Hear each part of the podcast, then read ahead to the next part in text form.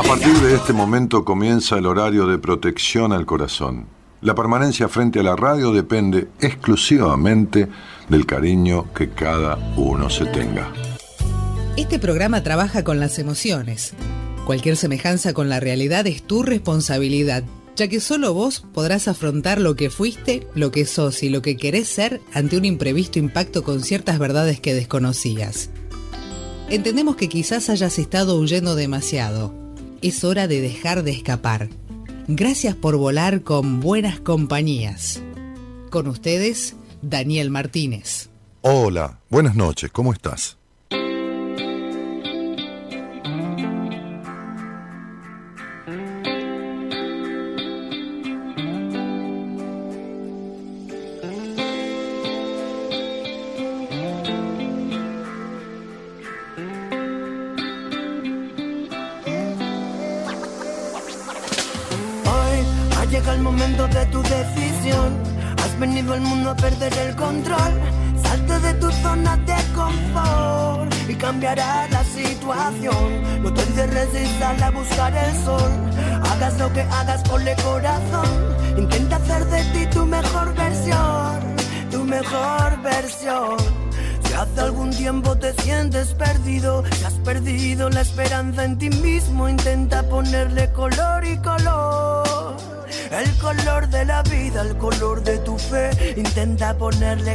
otra vez, volver a creer, creer en ti mismo, encontrarle el sentido y volver a nacer, a nacer con amor y la libertad, olvidarte del quién y del qué dirán, a mirarte al espejo y verte como un niño, a tenerte cariño, lo primordial, a ser la mejor versión de ti, a quererte a ti mismo y a sonreír, a cambiar el presente, olvidar el futuro, pasar del pasado, empieza a construir. Y hoy ha llegado el momento de tu decisión. Has venido al mundo a perder el control. Salte de tu zona de confort y cambiará la situación. No te resistir a buscar el sol. Hagas lo que hagas con el corazón. Intenta hacer de ti tu mejor versión. Tu mejor, versión. versión. Coge carrerilla y empieza a correr. Rompe los grilletes y vuela. Despierta tu cuerpo y arranca tu ser. Despójate de lo que duela. La vida es un duelo y toca disparar. Dispara y que se salve quien pueda. Hoy te toca pensar en ti mismo y marchar. Hoy toca salir de la cueva. El que no corre vuela y tú debes correr. Tendrás que desgastar tu suela. Que te queden secuelas a ser la mejor versión de ti, a quererte a ti mismo y a sonreír, a cambiar el presente, olvidar el futuro y pasar del pasado. Hoy ha llegado el momento de tu decisión, has venido al mundo a perder el control, salte de tu zona de confort y cambiará la situación. No te encierres a buscar el sol, hagas lo que hagas, ponle corazón, intenta hacer de ti tu mejor versión tu mejor versión. Tu mejor, versión. Tu mejor versión, tu mejor versión, dice Green Valley. Buenas noches a todos. Este es el tema que elegí para abrir la semana de Buenas Compañías. Eh, ayer, muy buen programa del doctor Fernando Basílico, muy buenos comentarios. Este, tu mejor versión, ¿no? La vida es un duelo y toca disparar, ¿no? dispara y que se salve quien pueda. Dispara por sal corriendo, ¿no? Salte de ahí, salí, salí de tu zona de confort, que en realidad es la zona de disconfort, ¿no? Como suelo decir, de confort, ¿viste? Esto como las frases, estas frases hechas, ¿viste? De, de, de, vale la pena. Ay, vale la pena ir a Monte Carlo. ¿Y qué pena? Vale el gusto, ¿de qué pena me hablas? ¿No? ay, vale la pena estar enamorado. Y qué pena, vale la pena comer salmón rosado, vale la pena ir a París. Yo no entiendo. Es decir, todo tiene que ser con pena, con sufrimiento, con... Es una cosa de loco. Fíjate cómo el inconsciente popular, aquello que, que Jung describió, este, acuña estas frases, ¿viste? Frases chotas, ¿no? Este, bueno, en fin. Entonces, ninguna zona de confort, ¿viste? O zona de disconfort, llamale como quieras, ¿no? Este, la canción dice, si hace algún tiempo te sentís perdido, si has perdido la esperanza en vos, intentá ponerle color, ¿no? Y color, el color de la vida, el color de tu fe, ponele color otra vez.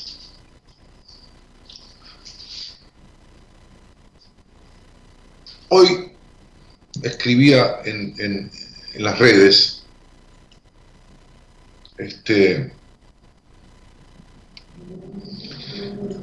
algo que se titula Querer no es una obligación, es un sentimiento, ¿no? Querer no es una obligación, es un sentimiento.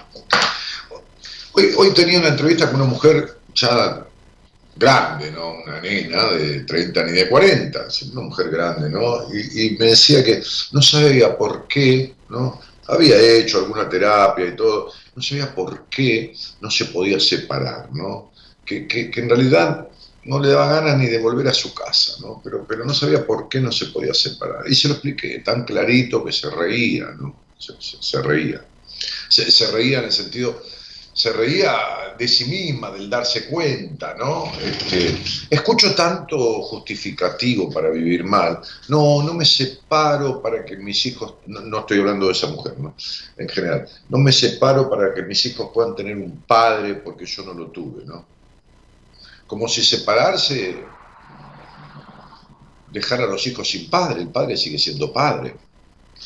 No, no me separo, ¿no? Me decía el otro día una mujer también, este, eh, yo formo parte de la generación que está perdida porque fuimos criados, y es menor que yo, ¿no? Fuimos criados, este, qué sé yo, este, y mi marido me decía, este, como es hijo único, un tipo de 60 años, ¿no?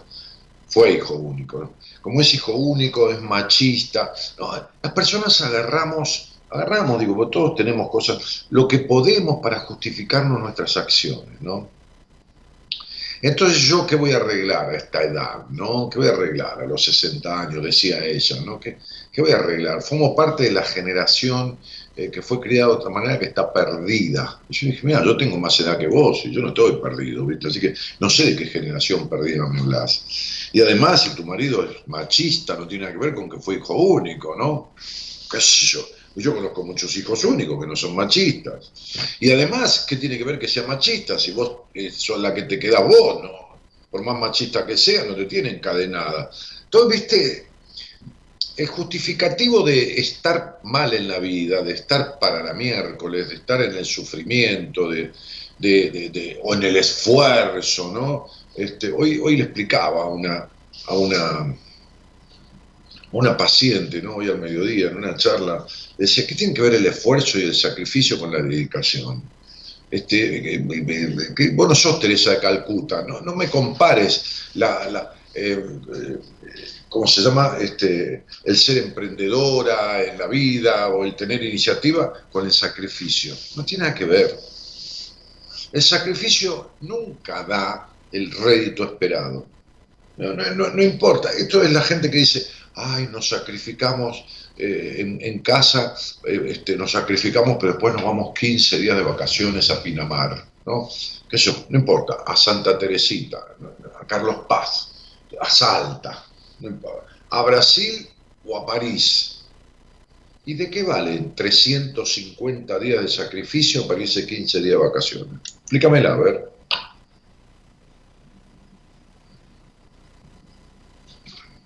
...50 semanas, ¿no? el año tiene 52 semanas, 50 semanas de sacrificio, de ahorro, de, de constricción, de limitación, para irse dos semanas, 50 para irse dos, ¿no? menos del 0,5%. 350 días para irse 15 días. ¿De qué vale? Pero salí un fin de semana por medio con esa plata, salís dos veces al mes, te vas a pasear, te vas al teatro, te vas a comer afuera, qué sé yo, y no te sacrifiques. ¿Para qué querés 15 días de vacaciones?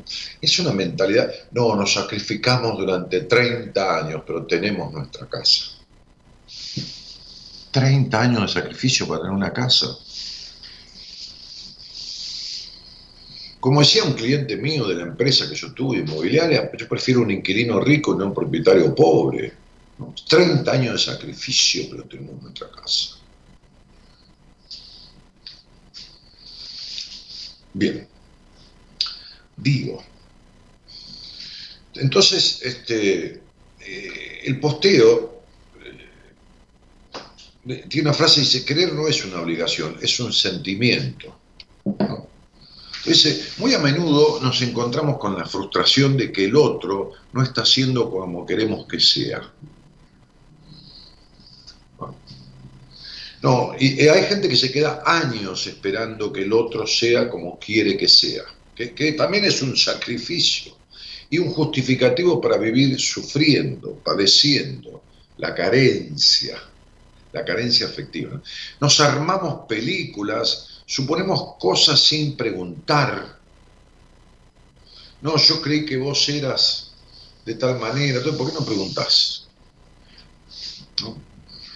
Sufrimos de antemano por lo que creemos que el otro quiso decir o quiso hacer.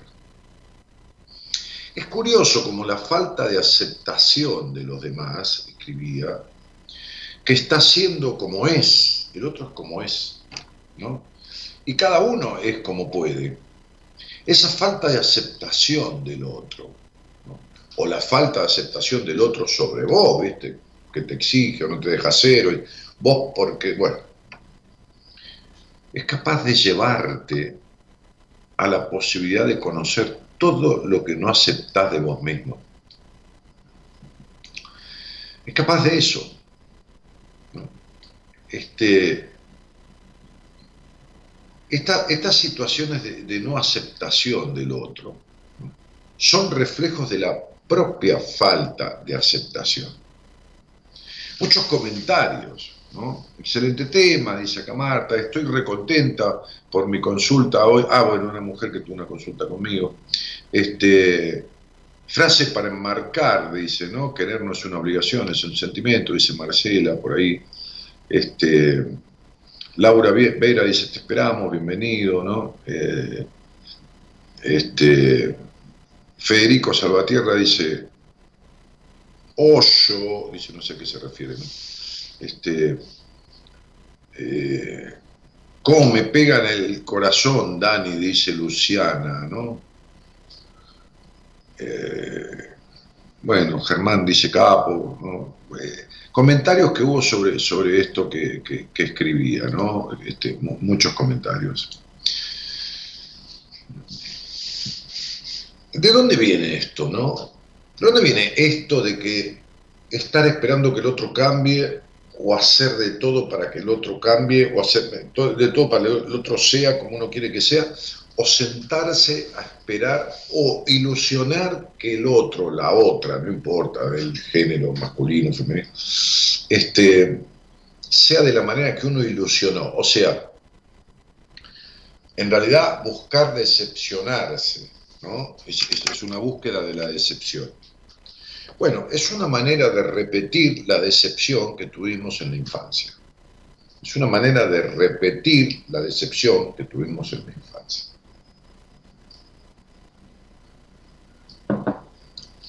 Es una manera de esperar que el otro no dé nunca o no sea nunca como uno quiere que sea y repetir esta decepción. Por eso el amor es un sentimiento para dejar que el otro sea quien es sin dejar de ser uno mismo. Y cuando uno espera y, se ilusiona y se arma toda una película, está dejando de ser uno, porque está viviendo algo que no es real. Y en realidad, con sus bemoles, porque no hay relación ni vínculo perfecto, eh, la, situación de, pareja, de vínculo, no de pareja, de vínculo verdadero, amoroso, tiene sus bemoles, tiene su momento de discusión, pero fundamentalmente el, gran porcentaje es para disfrutarlo, o sea, no es para sufrir. El concepto de que, el amor eh, produce sufrimiento todo el tiempo está equivocado, ¿no? Repito, como siempre, el amor sufrido es sufrimiento, no es amor el concepto de que si padezco, estoy enamorado porque, o amo porque, cómo padezco esto, cómo me duele, estoy enamorado porque me duele tanto todo el tiempo. No, eso es, un amor doloroso es dolor, no es amor. Entonces, esta, esta, esta cuestión de que, que el otro te quiera existe si es como vos esperás que sea, es como ponerle al otro la obligación de que si te quiere, el querer es una obligación y no un sentimiento. Las personas manifiestan su cariño de diferentes maneras. Hay quien lo manifiesta dando cosas, este, hay quien lo manifiesta dando ternura, abrazando, no abrazando, diciendo, pudiendo decir un poco, el otro dice más pero entendé que el otro no, está en este mundo para satisfacer todas tus necesidades ni para ser exactamente como vos querés que sea. El otro, la otra, es lo mismo, ¿no? El otro ser humano, ¿no? Este, no, está para eso. Siempre recuerdo una charla que tuve al aire con una mujer que, hace unos años, quizás cuatro o cinco años, que me dijo, este, todavía no llegó el hombre que me haga feliz. Ningún hombre tiene la obligación de hacerte feliz. La felicidad o el bienestar es un logro tuyo, no, tiene que ver con que el otro. Entonces, eh, ¿cuál era su mejor manera de, de no aceptar que se equivoca todo el tiempo en la vida y con su vida? Y echarle la culpa a los tipos. No importa, o a las mujeres, es lo mismo. Echarle la culpa. Y todavía no llegó la mujer que me haga feliz. ¿Qué no llegó? ¿Qué ¿Qué, te crees? ¿Que es un tren que tiene que llegar a tiempo, viste? Para pasar por la estación de la felicidad. ¿Qué, ¿Qué, es lo que no llegó? ¿Quién tiene que llegar? ¿De dónde? ¿Qué, de qué estamos hablando?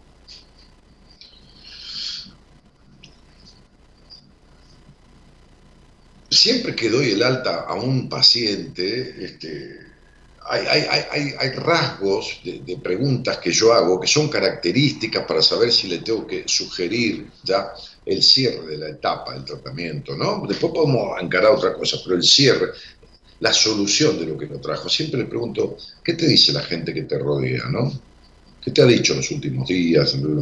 Ay, que estoy cambiada, ah, ah, que si me hice algo, que tengo los ojos diferentes, que si me corté el pelo, que se adelgacé, listo, ya está.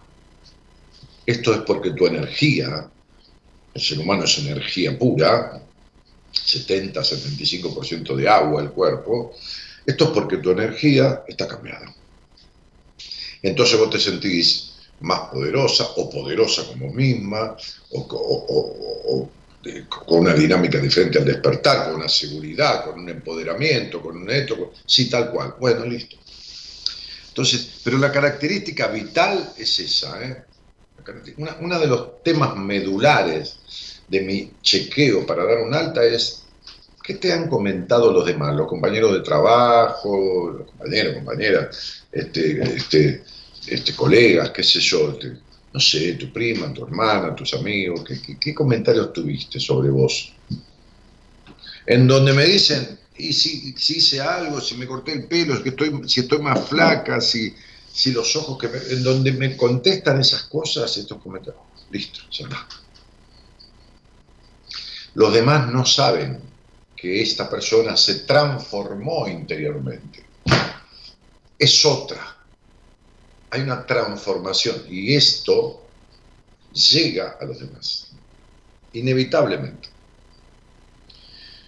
Entonces, digo, querer no es una obligación, es un sentimiento y el otro no está en esta vida para complacer tus necesidades está en esta vida para vivir las de ellas, para hacer lo que quiera, lo que se le dé la gana. Hablando de lo que se le dé la gana, hay, un cuento muy, muy lindo, ¿no? Muy, que termina así, de manera un poco inesperada, pero dicen en Oriente, hay un dicho en Oriente que dice que quien siembra tamarindos nunca cosecha tamarindos quien siembra tamarindo, el tamarindo es una fruta, un árbol con una fruta, nunca cosecha tamarindo. ¿Por qué? Porque el tamarindo necesita una cantidad de años muy... Viste que la palta, por ejemplo, tarda 6, 7 años en florecer y dar fruto. No, el tamarindo mucho más largo, muchísimo más largo.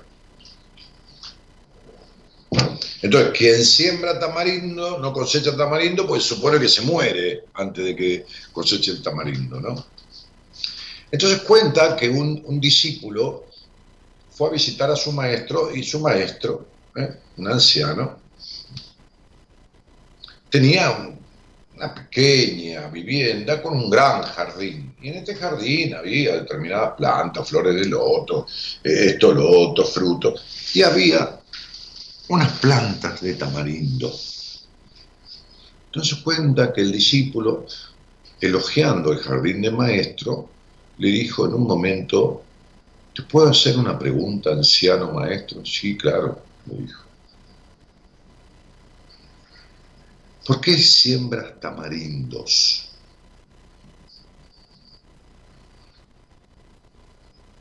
¿A qué se debe tu pregunta? A que veo que las plantas de tamarindos son pequeñas, recién han nacido, y seguramente darán frutos cuando tú ya no estés en esta tierra. Entonces mi pregunta es, si no vas a cosechar tamarindos, ¿por qué sembras tamarindos? El maestro lo miró con ojos tiernos, esbozando una sonrisa. Siembro tamarindos porque este es mi jardín y yo siembro lo que se me da la gana.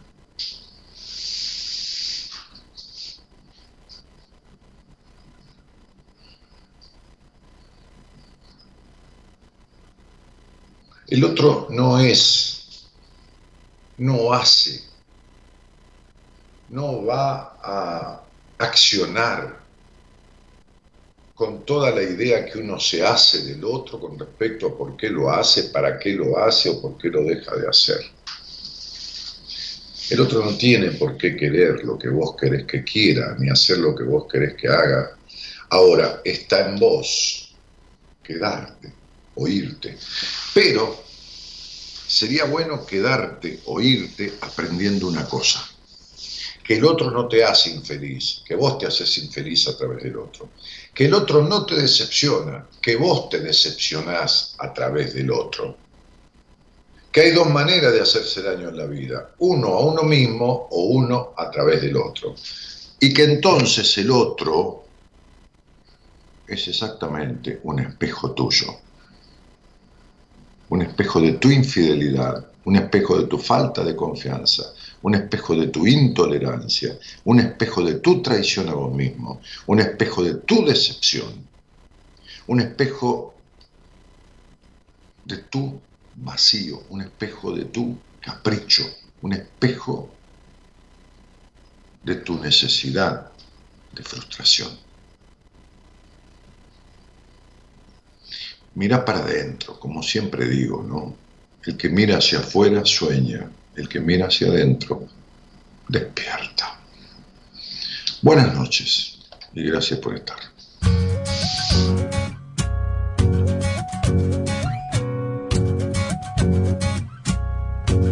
Hay cosas que sé, otras que aprendí hay cosas que creo, hay cosas que nunca vi. Hay días sin nombre, hay días sin ti. Hay tantos días deformes, hay cosas que me perdí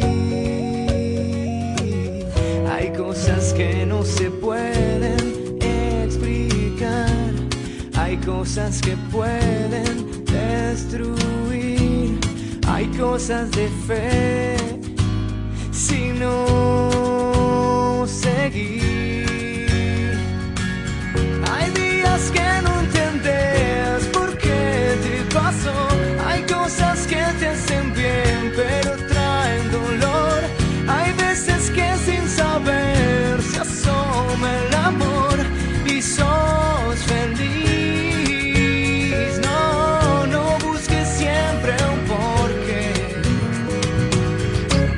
Pasan por algo.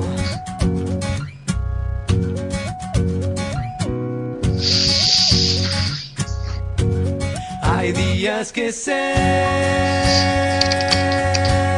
parecen sufrir.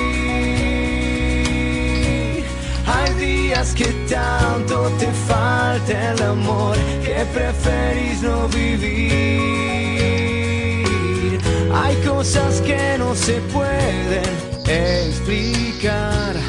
Hay cosas que pueden destruir hay cosas de fe si no seguir. Hay días que no entendés por qué te pasó. Hay cosas que te hacen bien, pero traen dolor. Hay veces sin saber se asoma el amor y sos feliz. No, no busques siempre porque las cosas pasan por algo. Un saludo a un querido compañero de radio que hacía un programa luego de Buenas Compañías, Juan Imperial, este, que hoy tiene eh, dos radios de- digitales, una es la 4 de junio, este, y, a través de esa radio 4 de junio, es una radio digital, retransmite también Buenas Compañías. Un saludo a él que en este momento me contaba por mi WhatsApp que está ahí escuchando Buenas Compañías. No hables de gente que no está, dice este Gerardo. sí, está, y está en Bahía Blanca y ha inaugurado una radio también, este, este, de frecuencia modulada allá, así que bueno, nada, un saludo a Juan Imperial.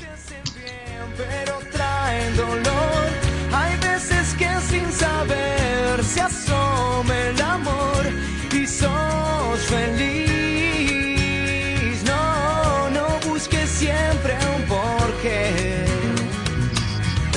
Cosas pasan por algo. Bueno, Libertango, flaco. Libertango se llama, ¿viste? La devolución es con Libertango. Devolveme el aire sonoramente. ¿eh? Este. ¿A dónde estamos? Bueno, tienen un teléfono. Si quieren dejar un mensajito de audio, ¿eh? que tienen, tienen que, que animarse, aunque sea mandar un saludo, no para mí, para ustedes mismos. Hola, ¿qué tal? Soy Patricia o Joaquín y me mando un saludo a mí mismo. Ahí tienen el, el celular de producción, 54, en la pantalla está, ¿eh? en la transmisión, 54911 3103 6171.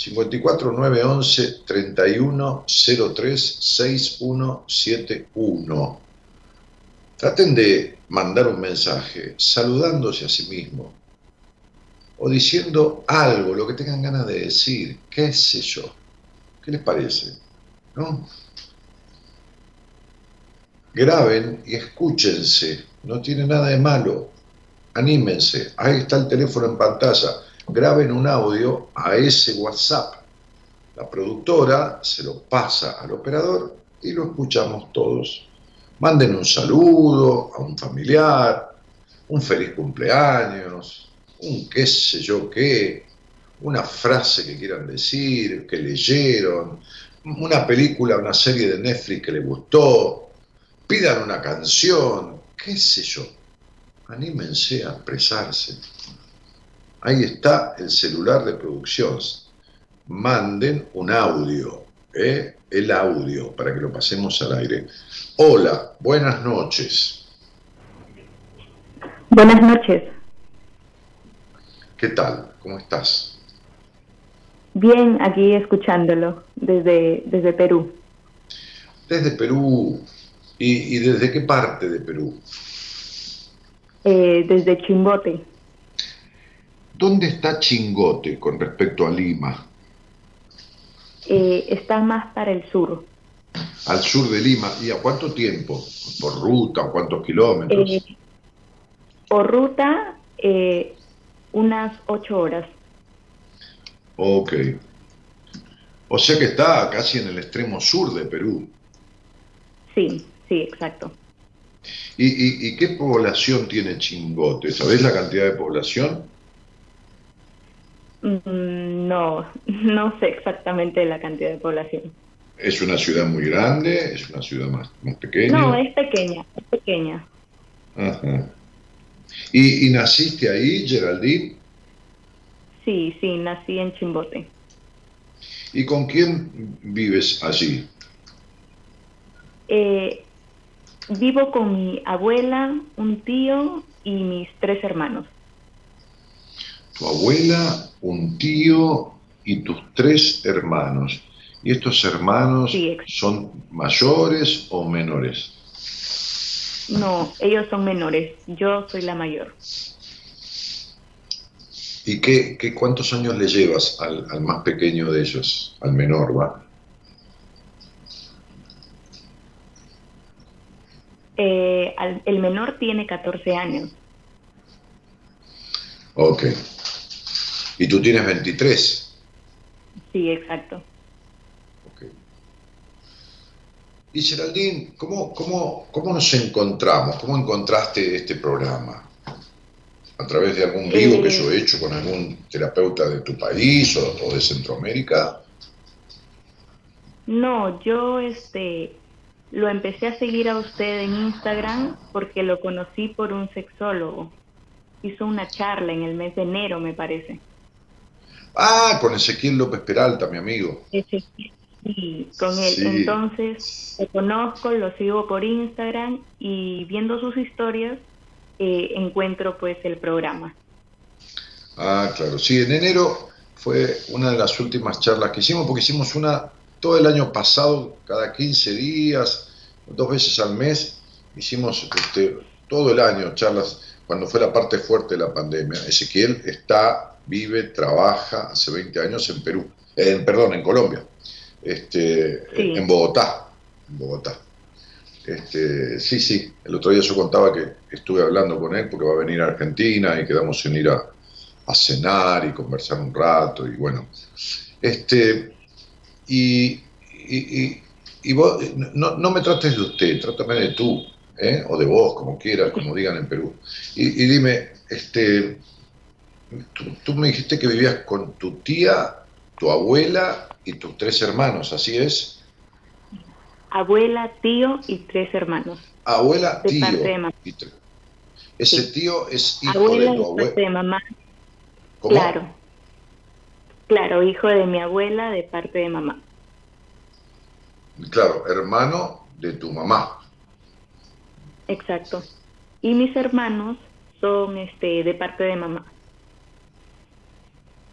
Quiere decir que tu mamá te tuvo a ti con un hombre, pero luego tuvo hijos con otro hombre, que son tus hermanos.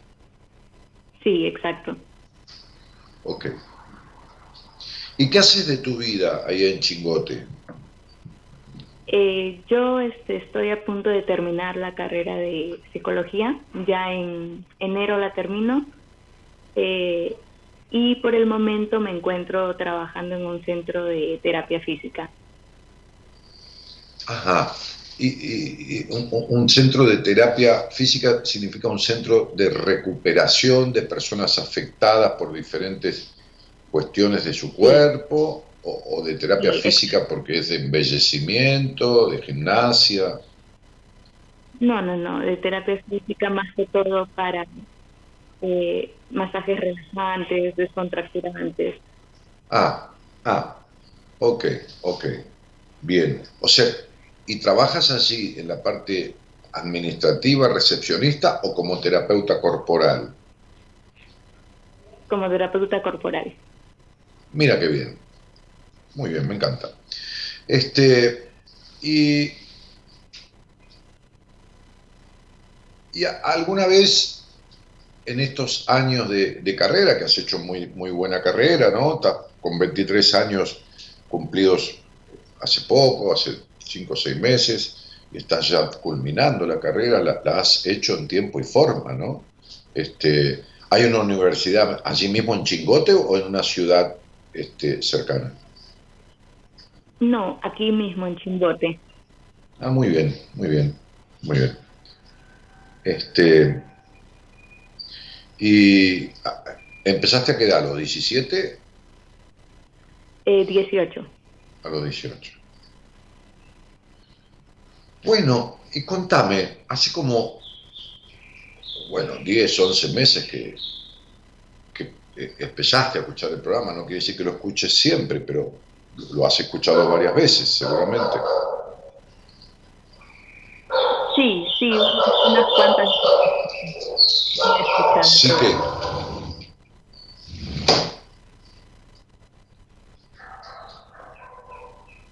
Hola. Sí, sí, sí los escucho.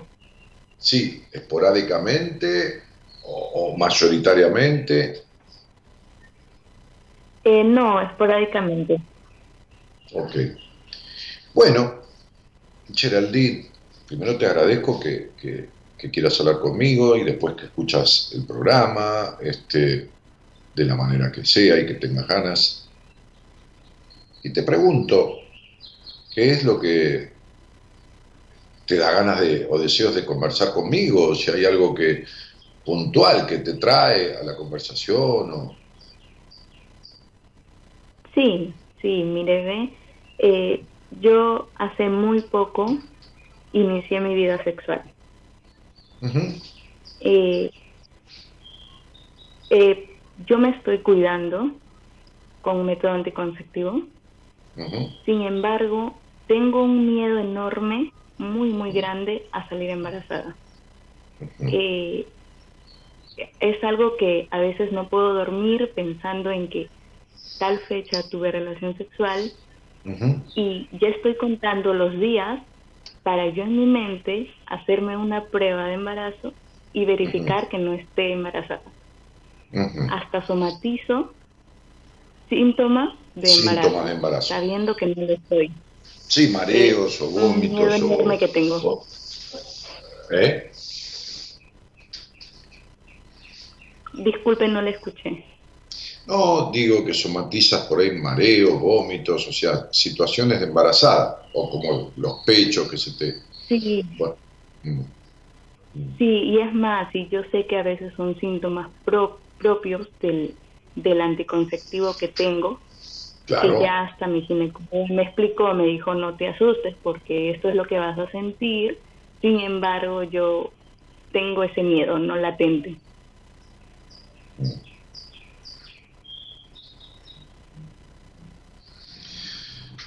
Eh, ¿Y cuánto hace que tuviste esta primera experiencia o relación sexual?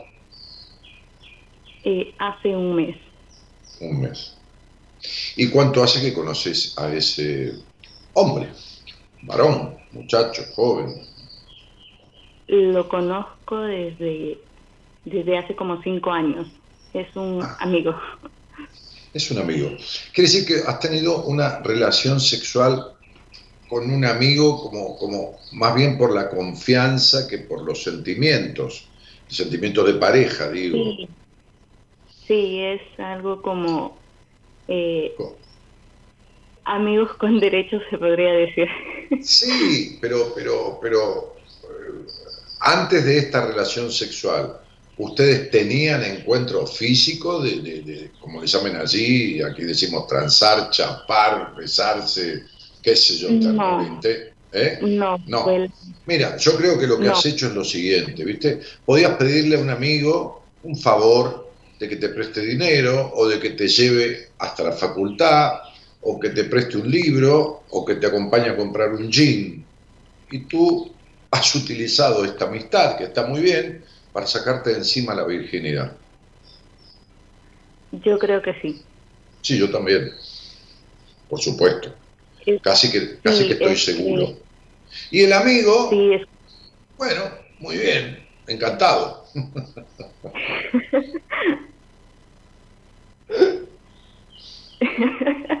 sí. Claro. Eh, muy bien. Y, has tenido esa relación inicial hace un mes, pero se continúa O sea, lo han hecho una vez y lo han hecho varias veces en este mes. Sí, sí, unas tres, cuatro, tres veces. Ok, pero él no utiliza preservativo. Eh, sí utiliza, pero esta última vez que hemos tenido relaciones, que es hace 20 días, se rompió, eh, no se salió. preservativo, pero yo estoy con el método. No, espera un poquitito. ¿Qué le pasó? ¿Se rompió el preservativo? ¿Se le salió? No, mm, nos olvidamos, como yo estaba, yo estoy con el método, entonces fue, bueno, te estás cuidando, no, y no se cuidó él. Entonces, por eso. Sí, pero ¿sabes qué? El, el anticonceptivo no te evita de una transmisión de una enfermedad sexual. Sí, sí, sí, sí, tiene toda la razón. Claro.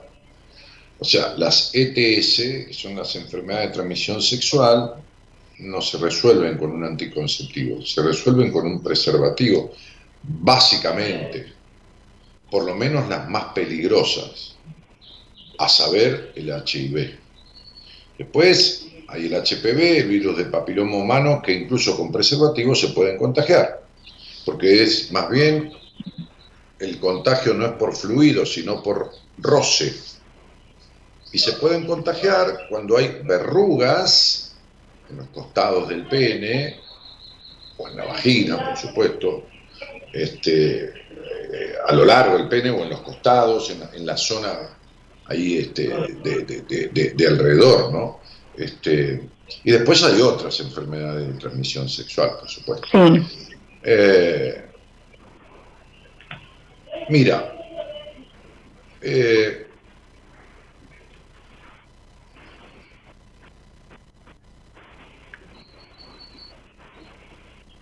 ¿Tú conociste a tu padre? Eh, sí, tengo relación con él, es decir, lo visito, pero muy poco. Es cuando él se acuerda o cuando yo me acuerdo que tengo que llamarlo o saludarlo. Muy bien. ¿Y, ¿Y cuándo lo conociste? ¿Alguna vez viviste con tu padre? No, yo a mi padre biológico lo conocí a los 12 años y fue, no fue con consentimiento, fue simplemente como si conociera a una persona nueva, así Exactamente. Porque tu madre salió con él y quedó embarazada, pero él nunca estuvo en pareja con tu madre. Sí estaban en pareja, pero al oh. mi mamá salir embarazada, bueno, él huye de la responsabilidad. Bueno, aquí tenemos la primera cuestión,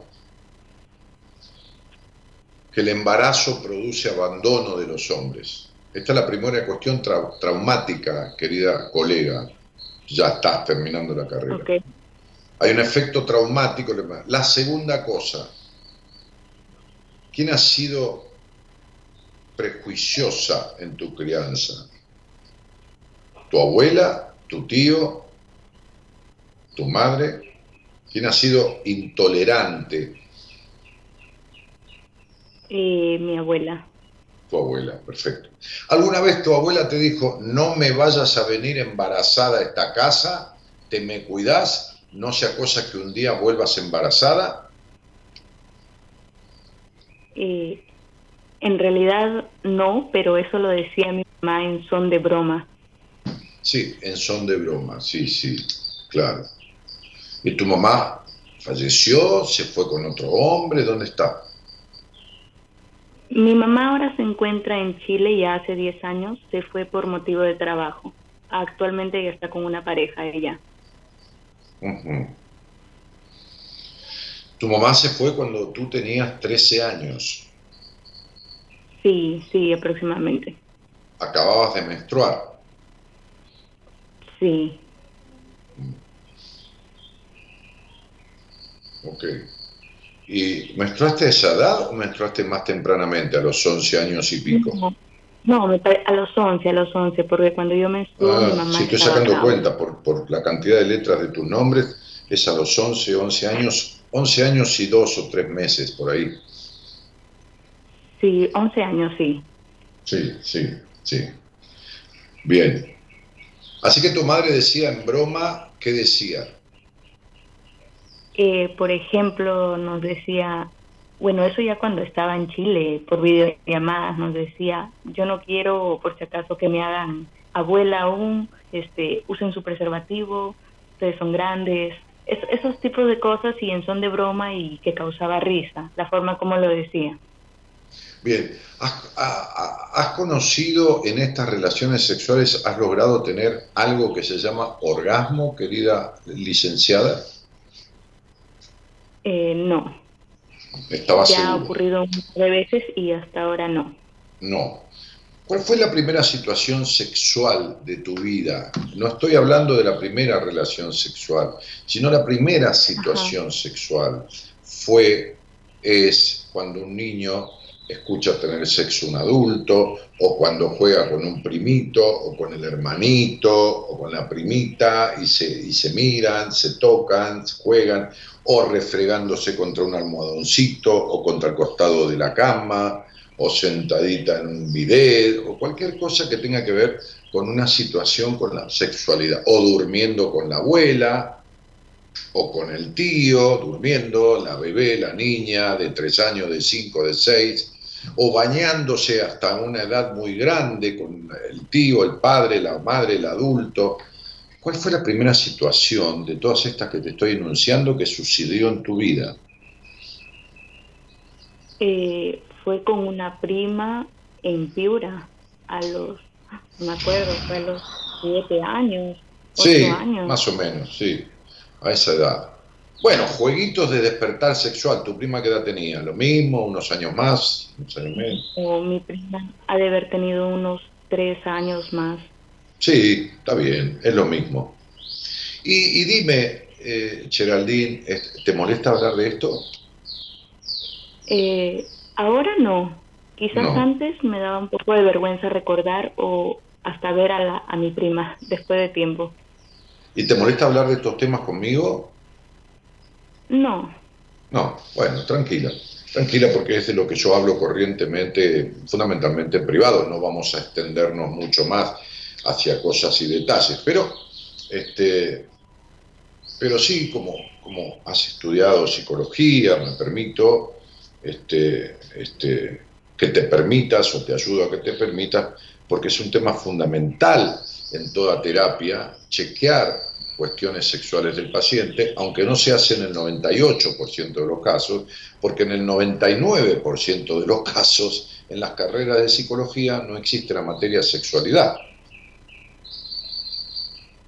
Sí, pues sí, en este caso sí hay, sí llevé ese curso llevaste ese curso y de qué se trató, de lo que se llama habitualmente sexualidad humana y es la parte fisiológica, que la vagina, esto tiene esa forma, tiene labio, tiene el uréter, tiene acá, tiene allá, más bien lo anatómico, lo fisiológico. Sí, más lo fisiológico anatómico. Bien, con lo cual no sirve para nada, porque tú no estudias medicina, estudias psicología.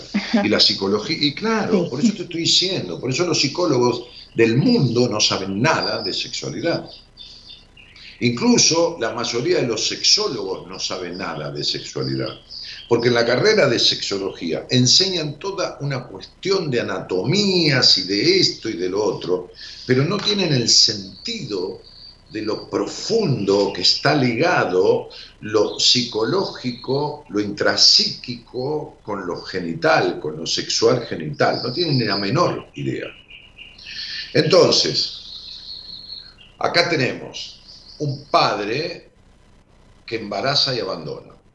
Segundo tenemos, entonces, como un terror inconsciente al embarazo, ¿no? Eh, segundo, una madre que dice, yo no quiero ser abuela, a mí no me vengan con embarazo ni con esto.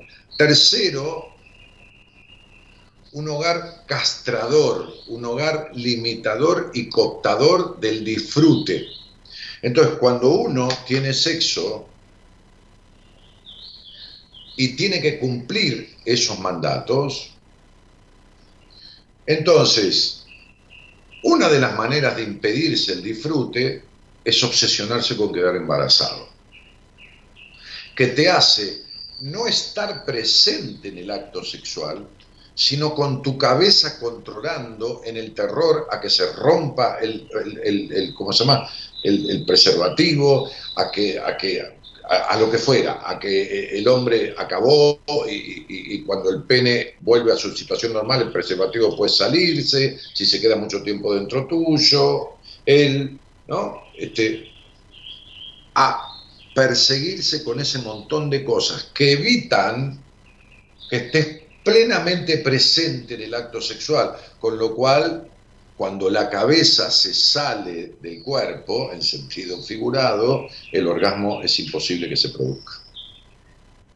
Entonces, no solo tienes una crianza restrictiva, prohibitiva y prejuiciosa del disfrute sexual, con lo cual la manera de evitártelo es, por ejemplo, perseguirte con el embarazo, y no estar presente plenamente en la situación de, la, relación sexual, sino que aparte tienes un padre que embarazó y abandonó y una madre que en tono de broma, y, como decía un señor que se llamaba Freud, ¿no? Este, todo chiste tiene algo de verdad. Sí. Entonces tienes una sexualidad culposa, un deseo de tu madre que cumplir y un terror al abandono porque tu padre abandonó literalmente. No solo por el embarazo, abandonó. Abandonó, ¿se entiende? Sí. Por lo tanto, no hay confianza en los hombres, por lo tanto, no hay entrega, y el orgasmo en la mujer, sobre todo en situaciones como la tuya, tiene un símbolo de entrega. Yo he atendido de un país lejano del exterior a una mujer que tenía 8 años más que tú, o sea, 30, 31 años, que había tenido sexo con más de 150 hombres y nunca había tenido un orgasmo.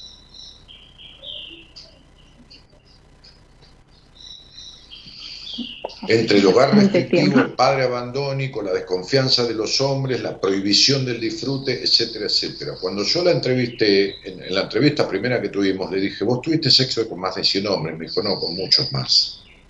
Y le dije, eso no es un problema, el problema es que nunca tuviste un orgasmo. Y se largó a llorar.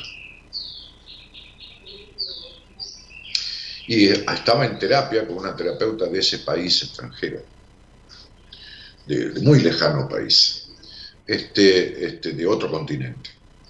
Eh, entonces, vos tenés todas las condiciones dadas para no disfrutar sanamente de tu sexualidad, porque tu psiquis está muy afectada, estimada licenciada. Sí, sí, y, es más, yo en pleno acto es pasan un montón de cosas por mi, por mi mente y siempre no disfruto. Por supuesto. Ya te lo dije. Te dije que tu mente está separada de tu cuerpo. Te lo acabo de, explicar. Fíjate un detalle. No quiero entrar en más detalles íntimos, pero vamos a hablar de tus pechos, que es una característica de cualquier mujer, de identificación de una mujer. No importa el tamaño de tus senos, no, no no es esa la cuestión, sino la sensibilidad de tus pechos ante el estímulo del hombre con el que estás, sea por la caricia en los pechos, por, lo, por, por, la, por la, la, boca de él en tus pechos. La sensibilidad de tus pechos es nula, es media nula. Sí. Eh, eh, no, es, nula. Es nula, perfecto.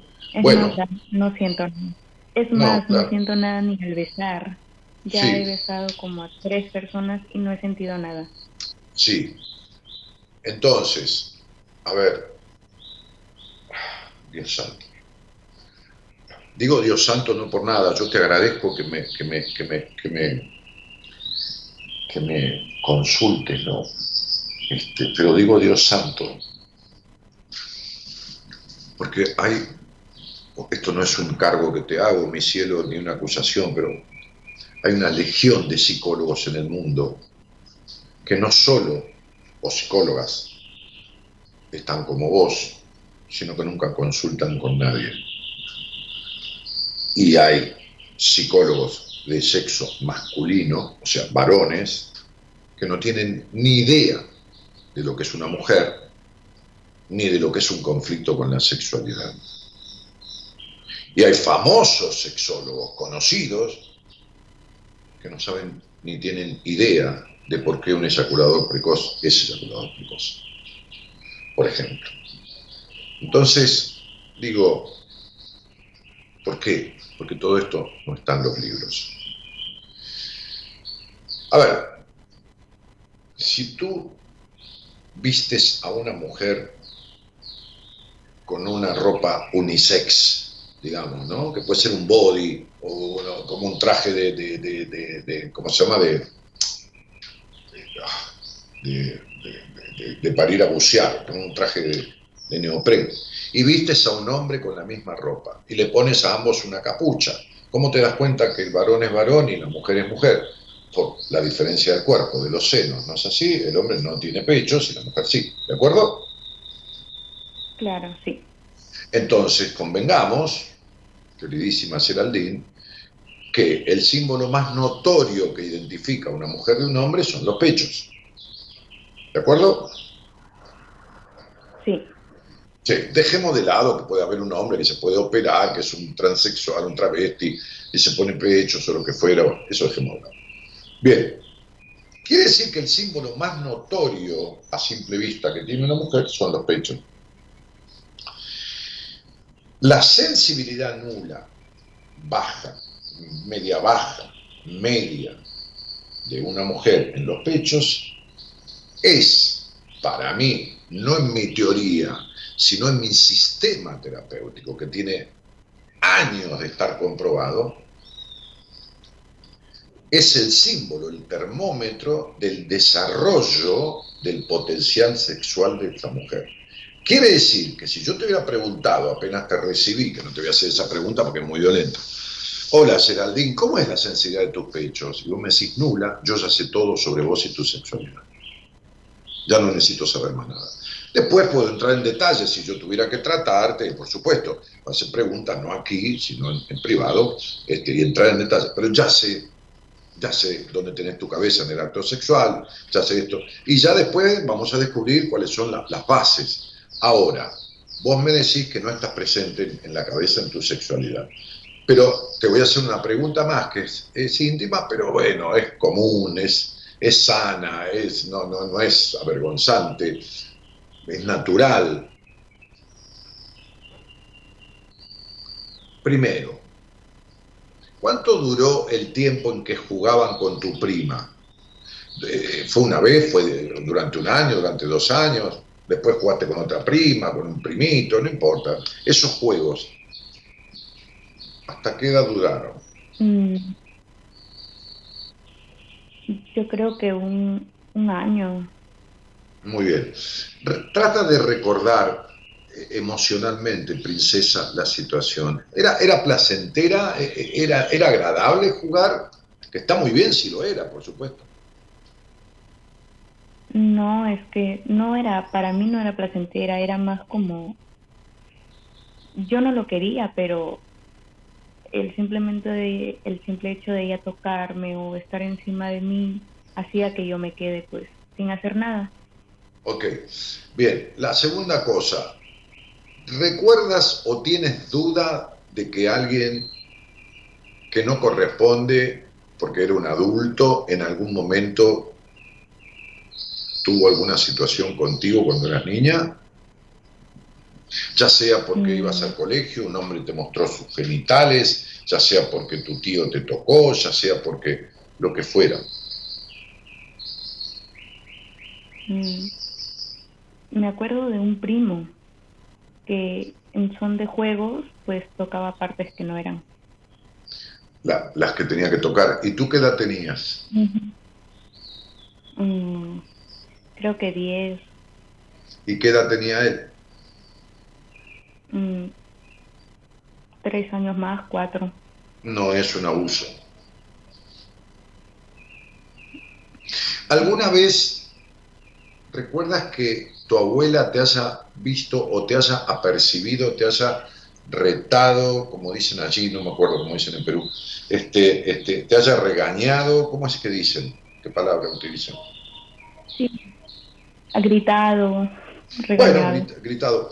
Que te haya visto y te haya dicho, ¿qué estás haciendo ahí? No hagas eso, porque tú estabas sentadita en una silla como moviéndote o refregándote, como hace una niña que es inconsciente, como un perrito, o sobre un almohadón, eh, o, tocándote, ¿recuerdas? Eh, no exactamente, pero sí mi mamá y es un poco vergonzoso y ahorita justamente me hizo recordar. Mi mamá me vio eh, yo encima de mi hermana. Ok. Rozándome. Entonces mi mamá me vio y pues se asustó, se sorprendió y, y me gritó y regresamos a la sala porque había familia, me parece. Perfecto. Tú me dijiste que tenías tres hermanos, creí que eran tres varones. No, la segunda mujer y los últimos dos hombres. ¿Y a, la segunda que le llevas? ¿Un año o dos años? Dos, dos años. ¿Y esto eh, sucedió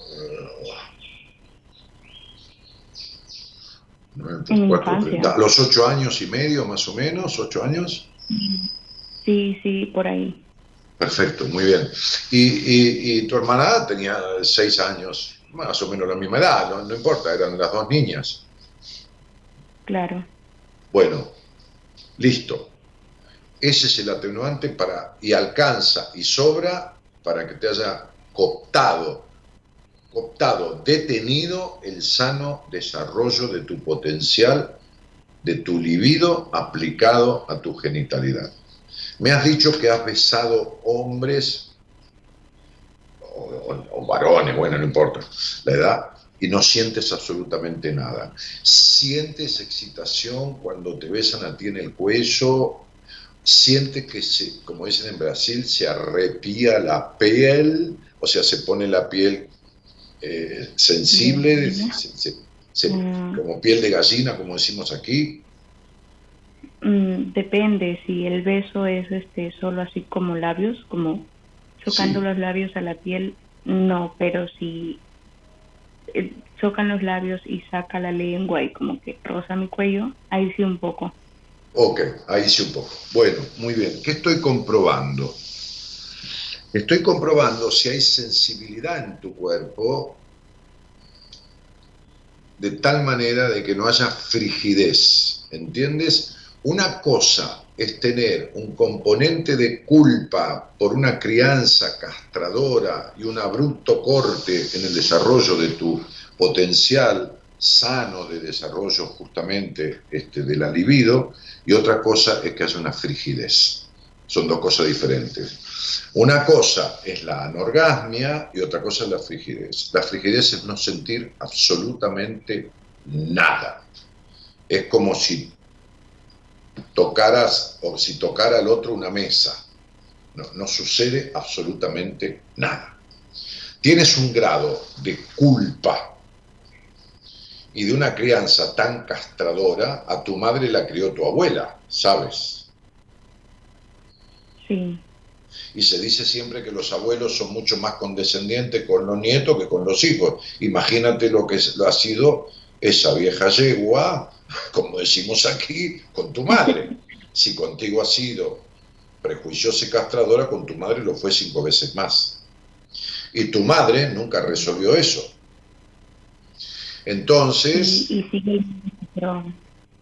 en vez de verte jugar con tu, con tu hermana y decirte jueguen así, pero no jueguen, jueguen cuando estén solitas, no jueguen adelante de nadie, que esto y que el otro, abruptamente te reprendió, te regañó y te dejó un conflicto traumático con una culpa tremenda. Sí. Bien, la última. Y después yo me acuerdo que nunca más volví a tocar a mi hermana ni a nadie. No, ni a tocarte tú tampoco. No, y hasta el momento yo siento un miedo enorme a que una persona les pueda hacer daño a mis hermanos en el tema sexual o inclusive a mí. Claro, el peor, daño, el peor daño que le han hecho a ustedes en el tema sexual es la crianza. Peor que eso no le puede pasar, no puede pasar nada. Y ese daño, ese miedo que tienes tú es por lo que te han hecho, no por lo que te pueden hacer. Porque peor que eso no es nada. Porque si hay algo terrible es una violación, pero la violación dura 10 minutos, 15 minutos, es terrible.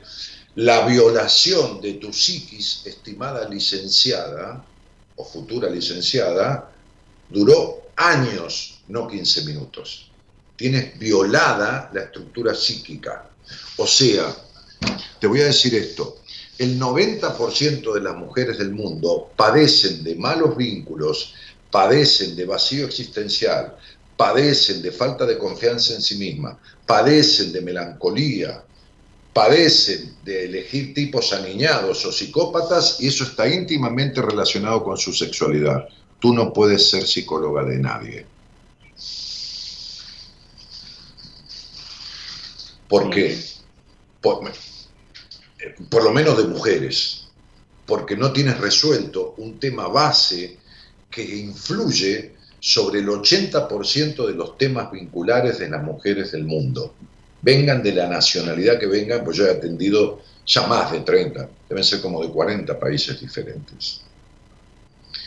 Entonces, tu miedo al daño de sexualidad, que ni sabes a qué, ni sabes a qué, está relacionado con el daño que ya está hecho, porque tienes 23 años de castración, 23 años de violación de tu salud psíquica con respecto al tema de la sexualidad.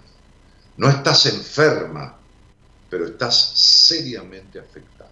¿Me explico, querida Geraldine? Sí, sí, sí. Muchas gracias por la explicación. No, por favor, al contrario, gracias a ti por la confianza.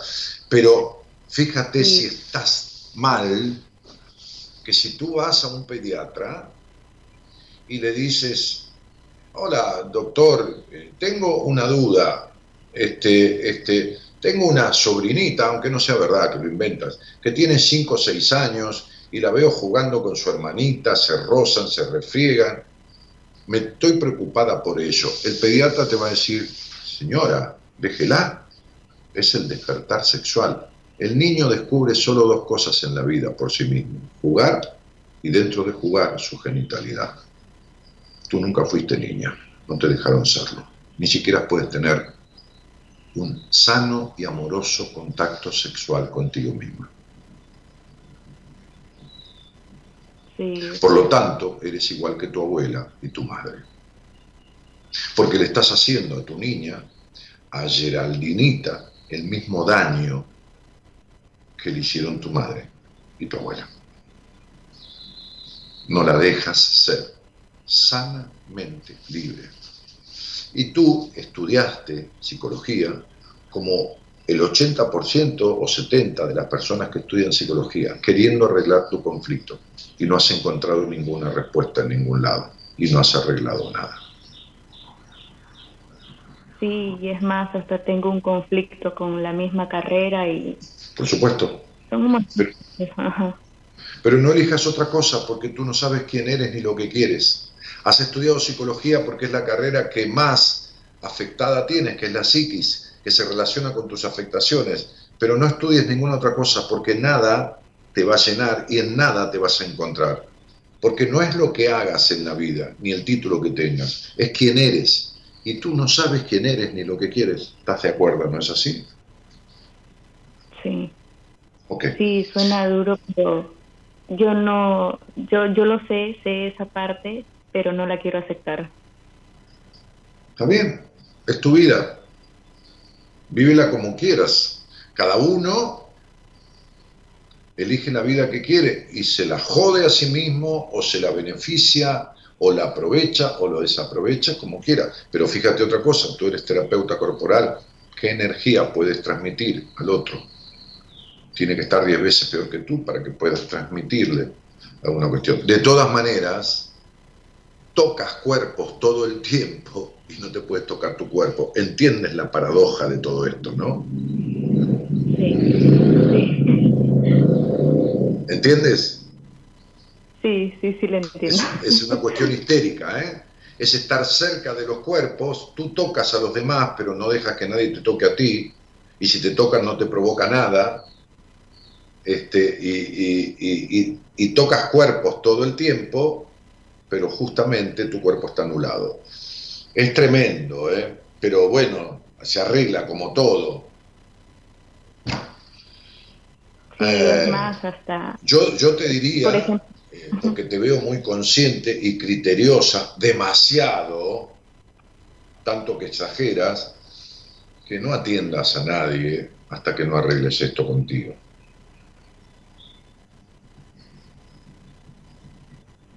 Sí. Sí, me he quedado un poco pensando en, en el pasado, ¿no? Y lo que por lo que pasé. No no pensé hablarlo hoy, pero me he quedado un poco no no encuentro la palabra. No, no digas nada. Mira, numerológicamente, tú sabes que yo sé mucho de eso y que me sirve.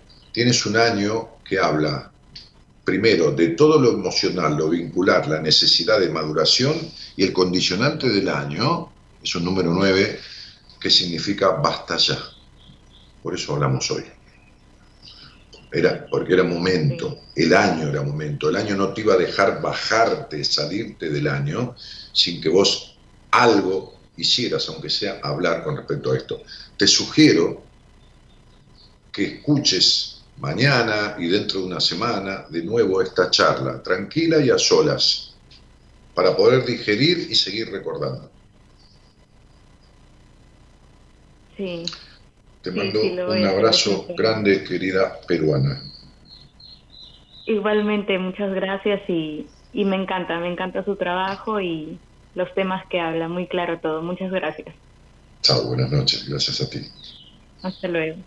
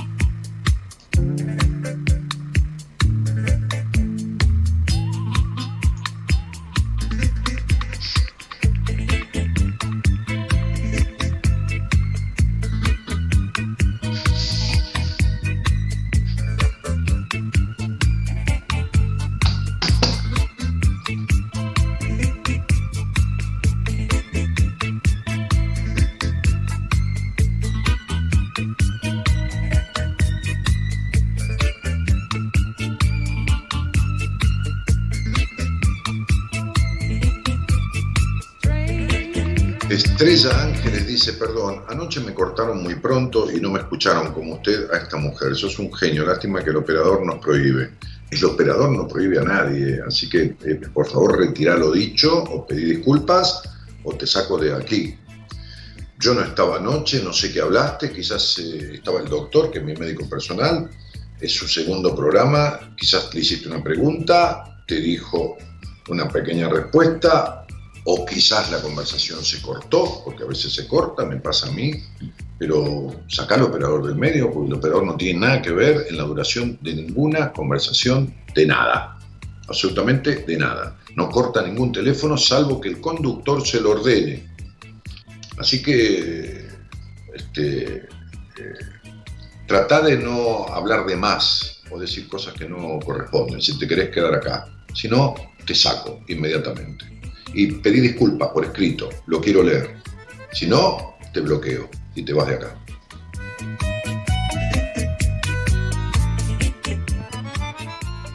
Hola Dani, buenas noches. Soy Graciela de Temperley. Un placer escucharte los lunes y los miércoles, la verdad. Me mando un saludo a mí misma porque nunca nadie me saluda. Así que me lo mando para mí. Un beso grandote y te sigo escuchando. Yo, te mando un saludo, Graciela de Temperley, yo te saludo también. Ah, de 800 mensajes, esta, sacala, sacala, bloqueala, sacala del, del chat. Eh, pobre mujer, debe estar mal de la cabeza, pero no tenemos aquí esta, esta cuestión, ¿no? Este, eh, no, no, no, no, yo no soy psiquiatra, no soy para atender enfermos mentales, así que sacala es eh, em, bloquear. Este, porque me dicen aquí que dejó decenas de mensajes ayer que ya le expliqué que se está quejando en el chat, un mensaje más y la bloqueo. No, bloquea, bloquea, sacala directamente. Fuera de acá. Esta es mi casa. Mi programa es mi casa, es mi posesión. Yo y mi equipo pagamos este espacio y a mi casa entra quien yo quiero y quien molesta se va. Así que sácala ya, no, no, no quiero gente que diga estupideces, interrumpa, eh, una tarada o una mujer este, severamente enferma. Así que no puedo atender enfermos porque yo no soy psiquiatra. Así que no, no está para mí. ¿eh? Bloqueala, bloqueala.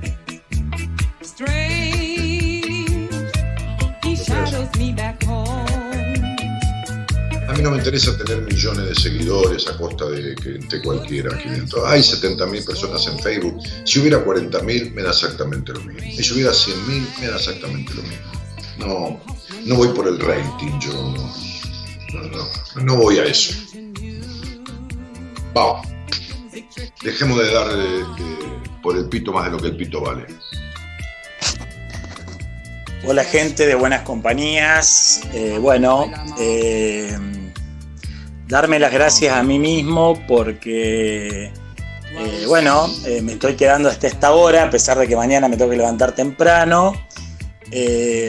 gracias a mi amiga Laura, que creo que está conectada y que está escuchando, porque gracias a ella te estoy conociendo, Daniel. empecé a escuchar videos tuyos y me pareces un excelente profesional, muy claro, muy concreto, muy conciso, eh, que la verdad que ayudas mucho. Eh, así que bueno, nada, eso. Y un abrazo o un alma abrazo, como me gusta decir a mí, eh, al resto de la gente que, que esté escuchando. Bueno, campeón, cariño grandote, bienvenido al programa. Este, y, otro a Laura, tu amiga, que te, enganchó, te conectó, te compartió. cariño a todos los que, pasan, que escuchan y, que comparten el programa o, la idea, ¿no? Como una cadenita de afecto, ¿no? Uno comparte, yo voy a comer y encuentro un restaurante que me gusta y le digo a mis amigos, che, fui a comer a tal lugar, ¿no? Lo comparto, ¿no? Este, como muchos comparten el, newsletter, el mail que mando todos los domingos con diferentes temas, a quienes se anotan, entren en mi página, se pueden anotar, es gratuito por supuesto y en cualquier momento se pueden borrar también. Y a, todos los que se anotan les aparece la posibilidad de leer los, los cinco mails anteriores que se han enviado domingo tras domingo. Aparte, este próximo domingo les va a llegar este, un mail con pensamientos, cosas, una letra de una canción, reflexión sobre un tema, lo que fuera. ¿eh? Este, que mucha gente lo comparte después, ¿no? Eh, así que, bueno, nada. Eh, em, ¿Qué más? Este, oh, bueno, aplausos ahí. debe, ser por la charla. Bueno, dale, manda, manda. Primero, gracias, gracias por, por existir. Y quisiera escuchar el tema que me encanta, una palabra de Carlos Varela. Muchísimas gracias por estar. Te mando un cariño grande. Me pedís una palabra de Carlos Varela, escuchar una palabra de Carlos Varela. No, lo entendí, Cielito, perdóname. ¿eh? No, entendí. Este, Hola, buenas noches, Daniel, mi viejo maestro.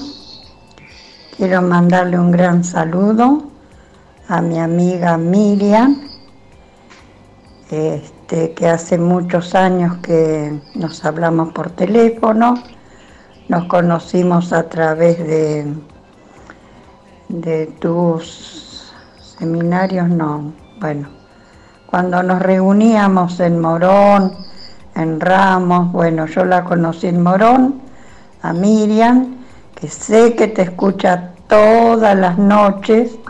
Para ella un gran saludo, saludos para vos y, buenas noches para todos.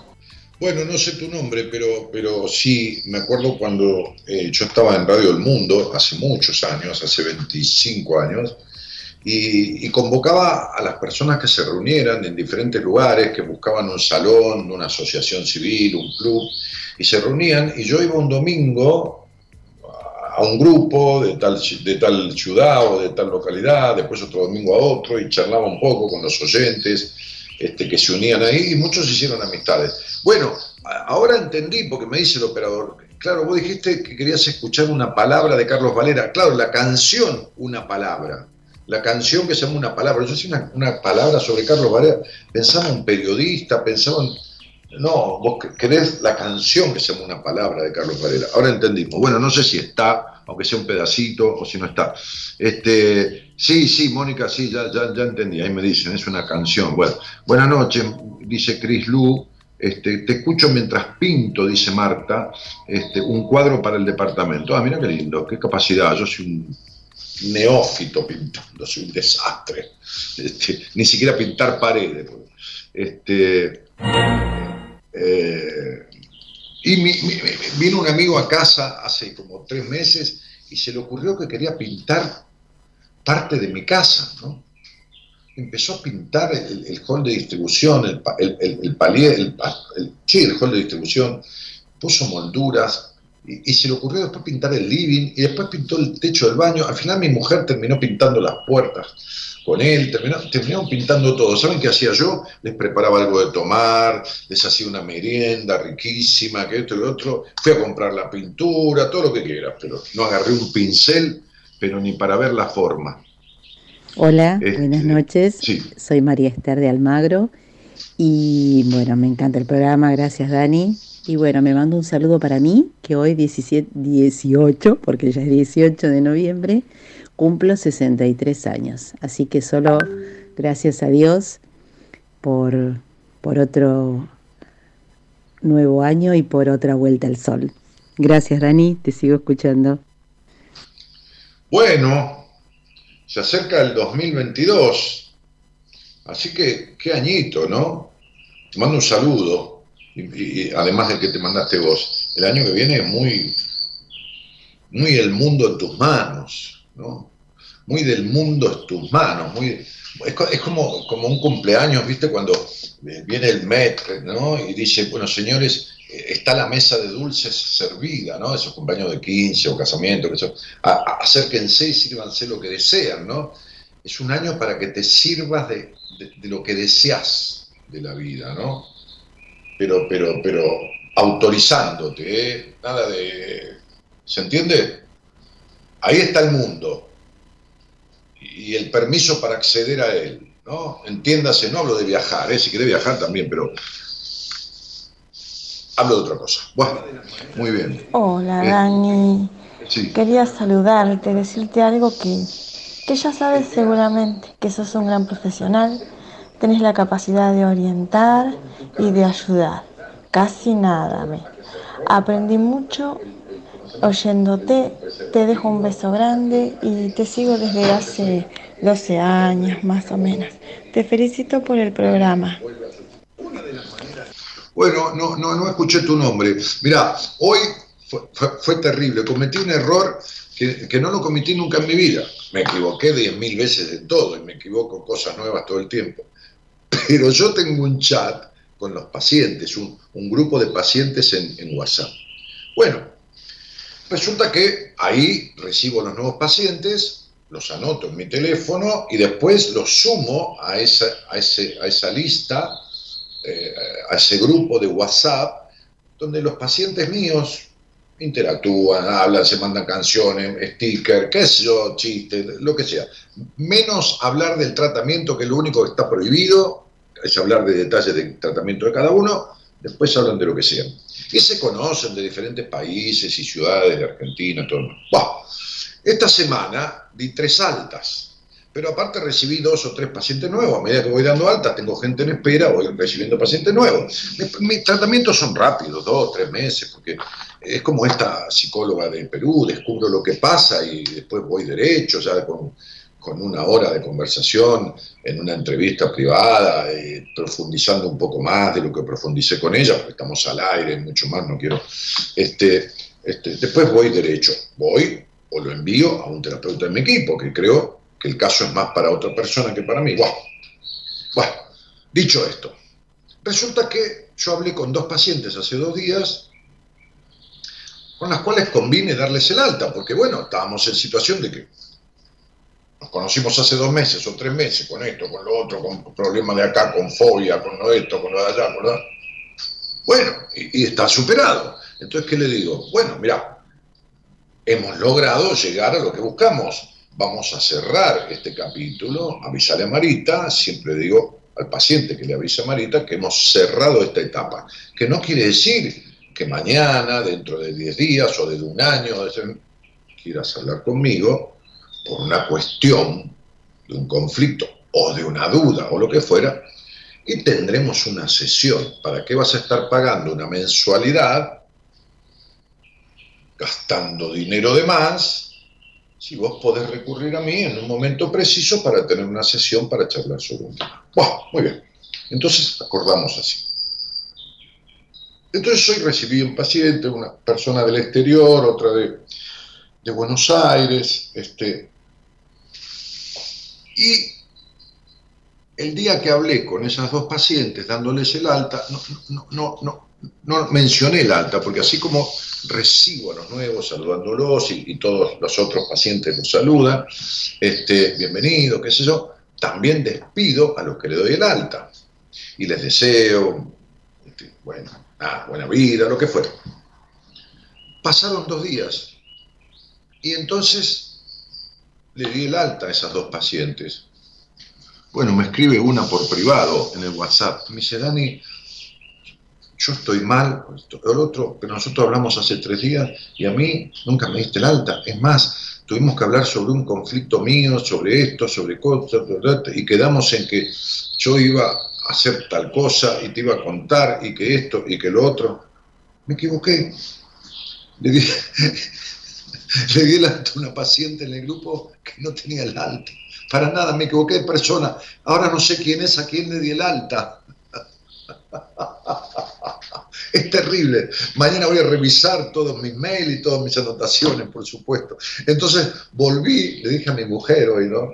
Porque llegué acá y tenía mensajes de esta mujer, de esta chica, de esta, persona, preocupada porque yo le había dado un alta, como se sentía echada. Entonces le dije a Gabriela, se reía.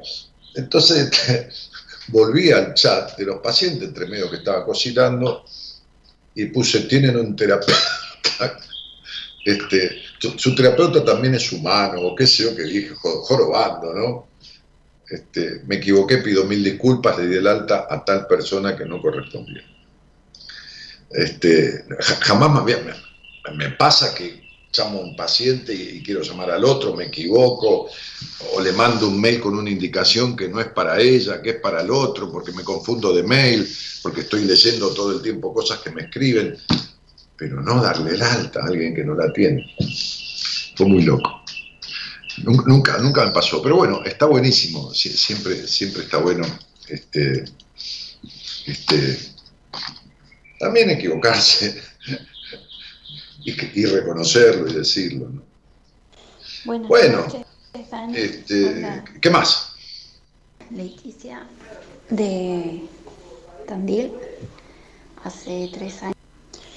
Buenas noches, Dani. Te habla Leticia de Tandil. Hace tres años que estoy viviendo acá. Antiguamente vivía en General Roca, Río Negro. Y te escucho desde hace 12 años, eh, cuando mis hijas eran muy chiquitas, tenían cuatro años. Y la verdad que cuatro y dos años.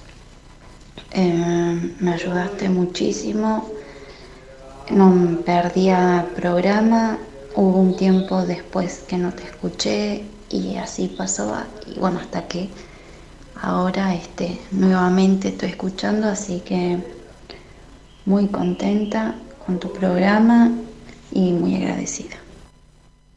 Leticia, un cariñito grandote, un cariño grande y muchas gracias por dejar un mensaje grabado. Hola, buenas noches, ¿quién está por ahí en el teléfono? Hola Daniel, eh, soy Noelia. Hola Noé, ¿cómo estás? ¿De dónde sos? de Olavarría. De Olavarría. ¿Y, y, y con quién vivís ahí? Eh, con mi hija eh, o sea, me separé hace cinco meses, ahora está con el papá, pero vive conmigo. Nos vamos turnando para, según lograr el trabajo de cada uno.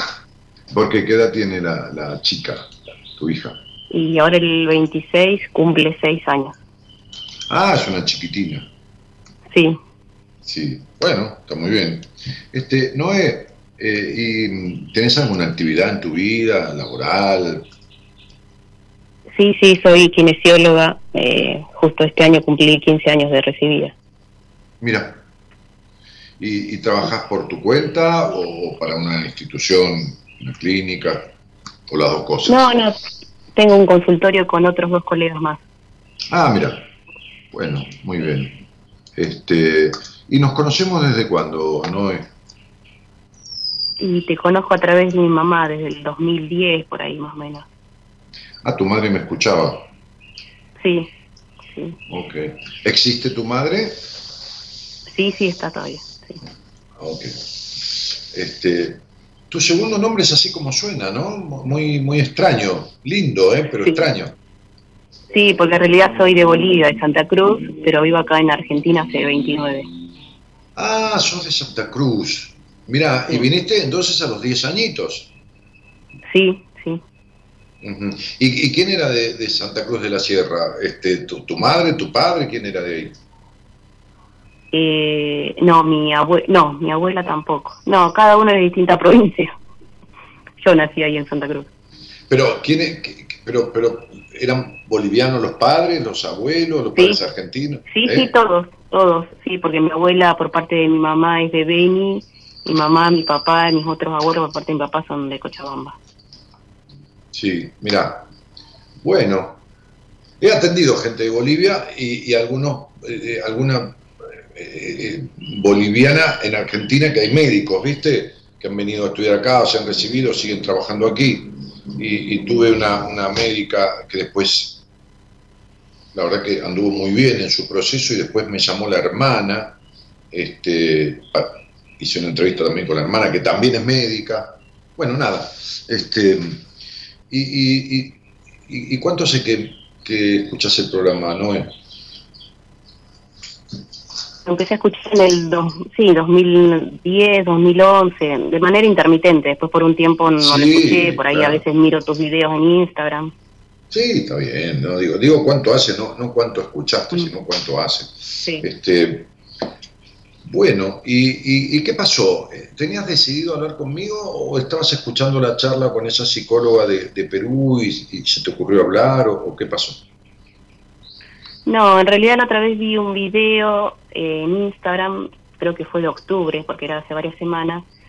Bueno, hablaste de todo y era el tema, creo que fue un miércoles ese video, de, que hablaste de, la, de, mm, de, que la mujer tiene cinco tipos de orgasmo y todo eso. Y en una parte dijiste algo del tema de, de que si uno tiene hijas, con, o sea, con los mambos que tenemos, ¿no? Y si no resolvemos estos mambos, es como que le vamos a transmitir esto a nuestros hijos, algo así, dijiste en un momento y es como que me agarró una cosa porque bueno tengo mi hija de 6 años y no quiero que pobrecita hace por todo lo que por ahí absorbe por más que yo trate de que no capaz que se absorbe toda mi, en, mi nuevo libro eh, que, todavía no está ah, publicado digamos este hay, un capítulo que habla de, cierta falta de el título ya lo veré pero es como eh, la falta de, empatía y madurez eh, emocional, eh, no entendiendo la influencia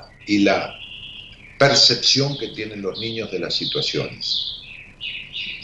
Que sucede desde, qué sé yo, siempre lo he explicado, ¿no? Vos pones un bebé de ocho meses a dormir al lado de los padres y tenés sexo en la cama de al lado, y el bebé registra la sexualidad, aunque esté dormido, como un acto de agresión. Los gemidos, los sonidos, este, incluso los ruidos, incluso si lo ve, los cuerpos, ¿no? El otro día este, atendí una chica que, sí es psicóloga también, de Argentina bueno, no recuerdo si era la psicóloga que atendía Argentina o, otra chica Bueno, no importa.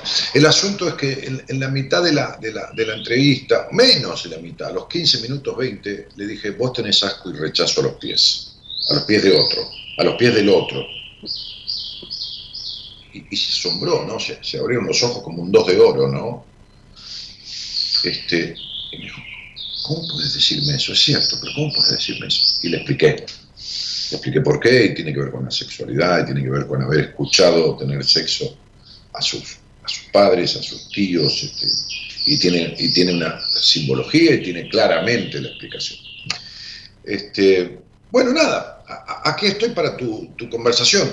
¿Cómo influencia a, un niño o a una niña una madre que pasó por lo que pasaste vos, que es una sobreadaptación, una crianza que te hizo crecer antes de tiempo, dificultades muy fuertes con el tema de, los prejuicios, la culpa en el disfrute sexual y todo esto. Bueno, desde que la madre le da la teta a la nena, está contribuyendo a contagiarle, porque un niño no es más que un animal humano que se empieza a desarrollar en la simbiosis en la ósmosis, en, el contacto con otros seres humanos. Eso, mira, no fumé casi nada, así que voy a un par de pitadas de cigarrillo y lo tiro, así que me acompañas. Pero, pero digo, desde que le das la teta, desde que la, la madre la baña, la, acaricia, la duerme contra el pecho, le pasa cremita en la cola paspada, qué sé yo, le limpia la vaginita con una gasita, no sé, digo estas cosas amorosas de una madre y una hija, ¿no? Este, de, de, de, todas esas actitudes, la madre y la energía que circula en la madre con respecto a su libido, empieza a despertar en la niña, a transferirle o no, o dejarle la impronta de estas afectaciones que la madre tiene. ¿Queda claro? Sí, sí. Bueno. Quiere decir, porque yo he escuchado muchas veces, mujeres, hoy atendí una señora de 60, 50 y pico de años, otra de 60 y pico, que yo atendí a su hija, este, a una de sus hijas, y, bueno, pasó como un año y pico y, la, va, vino por, eh, videoconferencia, atendí a la madre que la derivé a una terapeuta de mi equipo. Este, hay madres que, que cuando la hija es, es, ya joven, digamos, adolescente o un poco más, un poco mayor, este, le dicen, vos tenés que disfrutar de tu cuerpo y de tu sexualidad, este, que, no te pase como a mí, que yo no lo, no lo, hice, que acá, que allá, porque tu abuela era muy restrictiva. Vos le podés decir lo que quieras, pero la nena ya está contagiada. ¿Entendés? Sí, sí, sí, entiendo perfecto. O sea, es lo mismo que vos fumes y le digas a tu hija, tirándole humo en la cara, vos no tenés que fumar porque te hace mal. No hagas como mamá. La nena va a tomar fumar. La nena toma la acción. La nena toma lo que vos estás haciendo. La nena toma lo que vos sentís. Por eso existe lo que se llama el mandato sentido. Por eso existe lo intrauterino. Una madre con un vacío existencial como el tuyo, con, una incompletud interna, con una angustia existencial, contagia al feto. Es decir, no lo contagia, sino que lo implica de esas cuestiones. ¿Entendés? Sí, sí.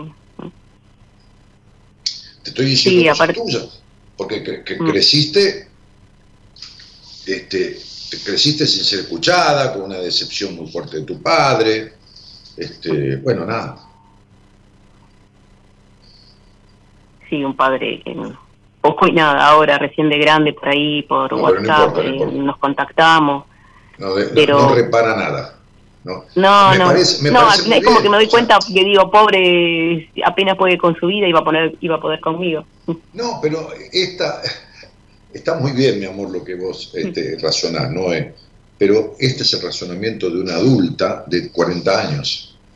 Anda a explicarle a la niña, a Noelita, que papá no podía con su vida. La nena sufre carencia de protección, de ternura, de habilitación, carencia de que el padre le diga a la madre, deja crecer a esta chica en paz, la puta que te parió, no, no la restrinja, no me la críes así, no nada, ¿entendés? Anda a explicarle a la nena. Vos como adulta podés entender 200 cosas, pero ¿de qué sirve entender?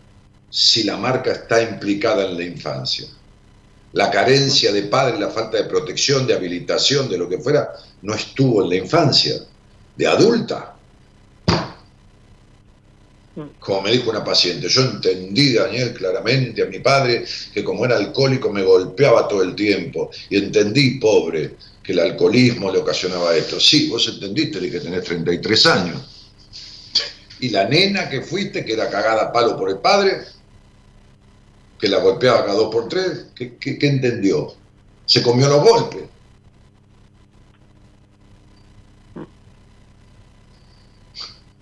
No está nada arreglado. ¿Qué arregla?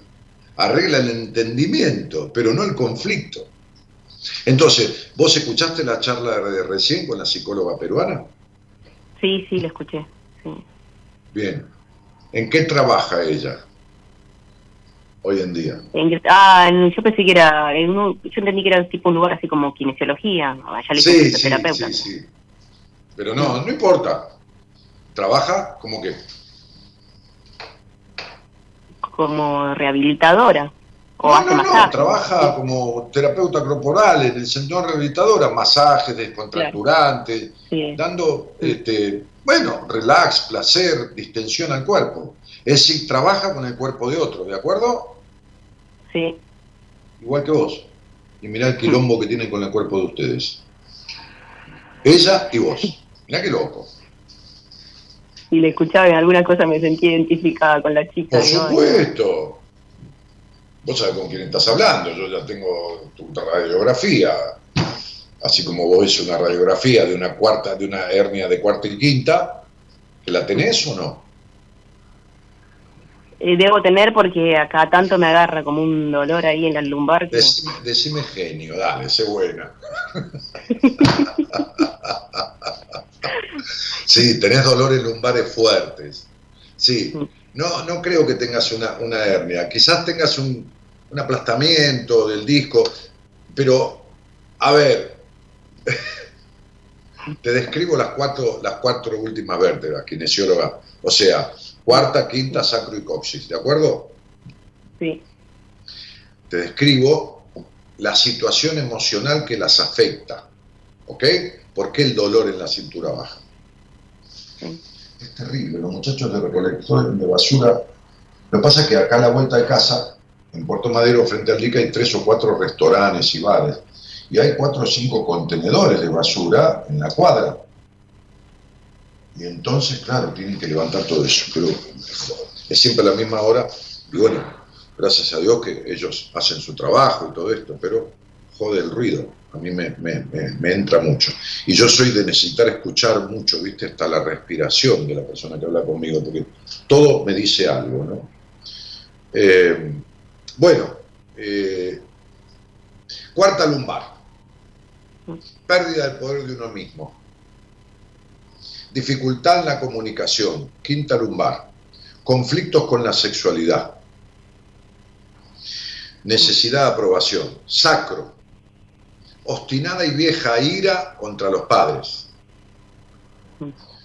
Coxis, culpa y, estancamiento en antiguos dolores del pasado. Te cierran las cuatro, ¿no? Bueno, eso es de un libro de medicina cuerpo-mente, ¿eh? no es que lo inventé yo. Es un libro que leí hace, no sé yo, 20 años, no sé. De medicina cuerpo-mente, ¿eh? No, no es que lo inventé. Este, y si, si lees eh, sobre, o lo llamás a, bueno, bueno, vivís en Buenos Aires, pero lo vieras a, Fernando Basílico, que fue que es mi médico y que, estuvo ayer, este, que se dedica a la medicina de esta manera, yo siempre le digo que yo soy un psicólogo con toques médicos, y él es un médico con toques psicológicos. ¿no? Este, este, este, claro, en un, proceso conmigo, un dolor de eso se va en dos meses y no vuelve más. Y sin embargo, el dolor, eh, es recurrente en vos, en dos meses o en tres. Pero, pero, pero primero hay que resolver lo que esas vértebras están diciendo. ¿Me explico? Y, sí, sí, tal cual. Y cuando mi hija tenía siete meses por ahí, empecé con vértigo. No sé, nunca me dio todo de vértigo. Y ahí cada tanto me agarra vértigo, vértigo. ¿Pero seguiste yendo vértigo? No, no, ahora no. Hace bastante que no me agarra, hace varios meses.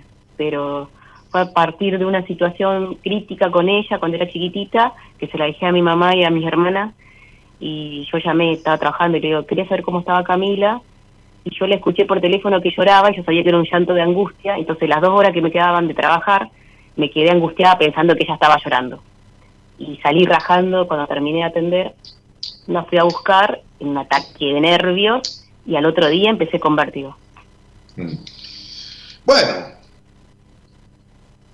fueron episodios aislados que, anuncian una pérdida del, equilibrio o un ataque de ansiedad muy fuerte, acceso de ansiedad aguda. El, vértigo tiene que ver con una inestabilidad emocional y en vos hay muchos enojos guardados. ¿eh?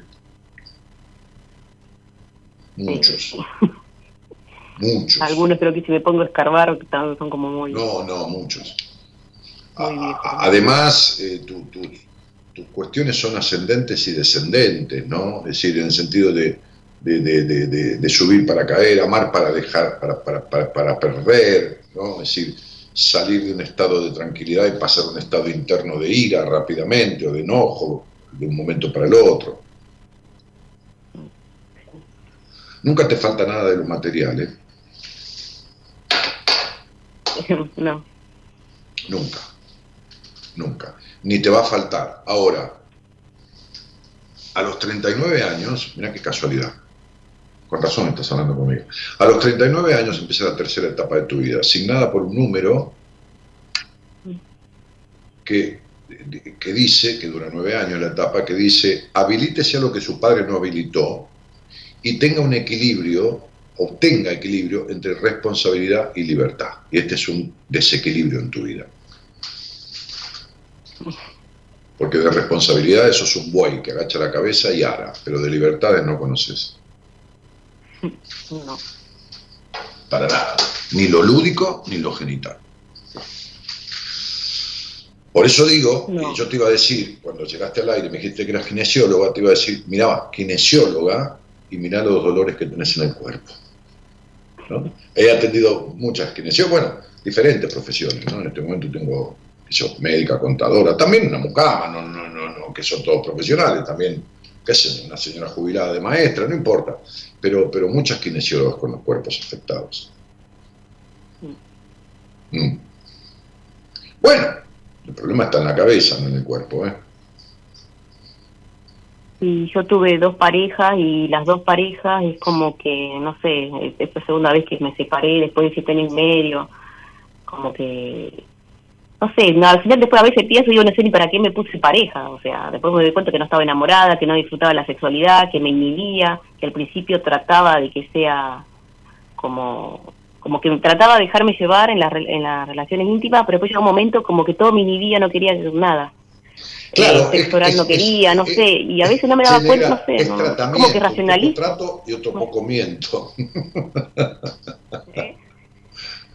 ¿no? Es tratamiento, un poco trato y otro poco miento. Vaya si has mentido orgasmo o simulado. Pero, pero, este, sí, sí, claro, sí. Pero, pero digo, este, ¿sabes qué pasa, mi cielo? Que, que, que a ver, este, en, tu estado eh, eh, psicoemocional, este, que, que, anuncia una falta, una falta de vínculo coherente con vos misma, es decir, no puedes tener un vínculo coherente con nadie eh, de pareja, ¿se entiende? porque no tenés una buena pareja con vos, ¿me explico? Sí, sí. Entonces, sos recontracontroladora este, de todo, este, y entonces vas a encontrar o un tipo niño, o un controlador, este, termina siendo la madre de los tipos, o, la víctima, ninguna otra cosa que eso. Sí, así tal cual, me está diciendo. Mi ex marido muy controlador, demasiado. Igual que vos.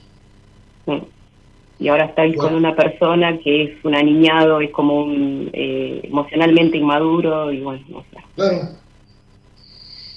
Entonces, el controlador da la atención que no dio el padre, pero abandona igual porque no te deja ser, como tu madre. ¿Entendés?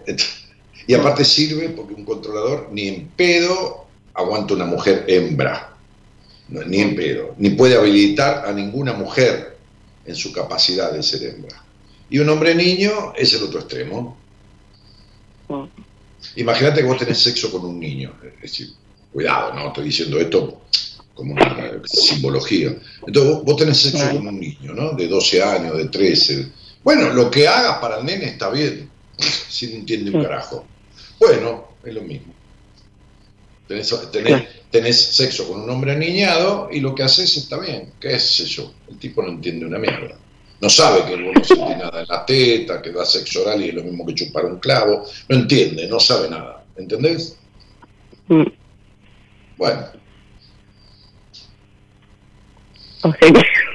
Y claro, mi amor, atraes lo, lo, que, lo que sos. Uno, uno, uno, las relaciones son espejo, princesa, no, no, no son otra cosa que eso.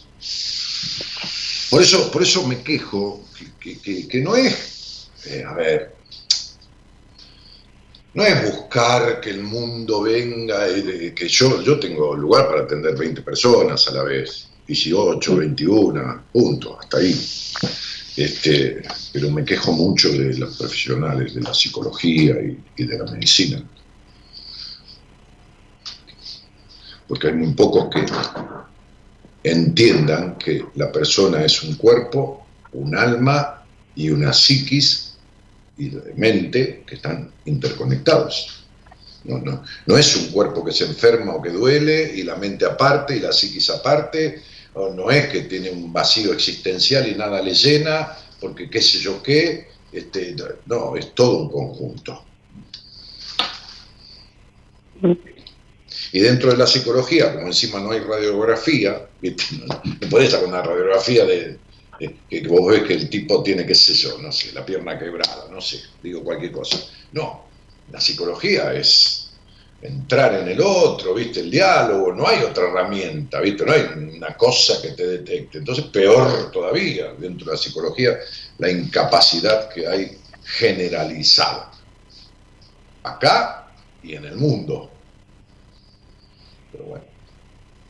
Sí, yo fui a una psicóloga cuando me estaba por separar y yo me acordaba que una vos, siempre repetís eso de que la psicólogos el tema de lo sexual nunca lo tratan.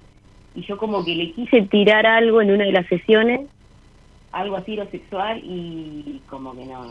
No, salió corriendo. Sí, como, que no, no, cambió de tema, todo, qué sé yo, y Fui una o dos veces más y no fui más porque dije, no. No, no estoy hablando como, decía mi papá, le esquivaba el culo a la jeringa, ¿viste?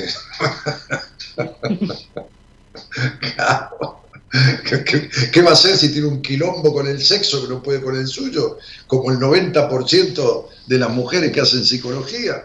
Y, el 90% de los hombres no entiende un carajo sobre el tema, eh, tampoco. Entonces.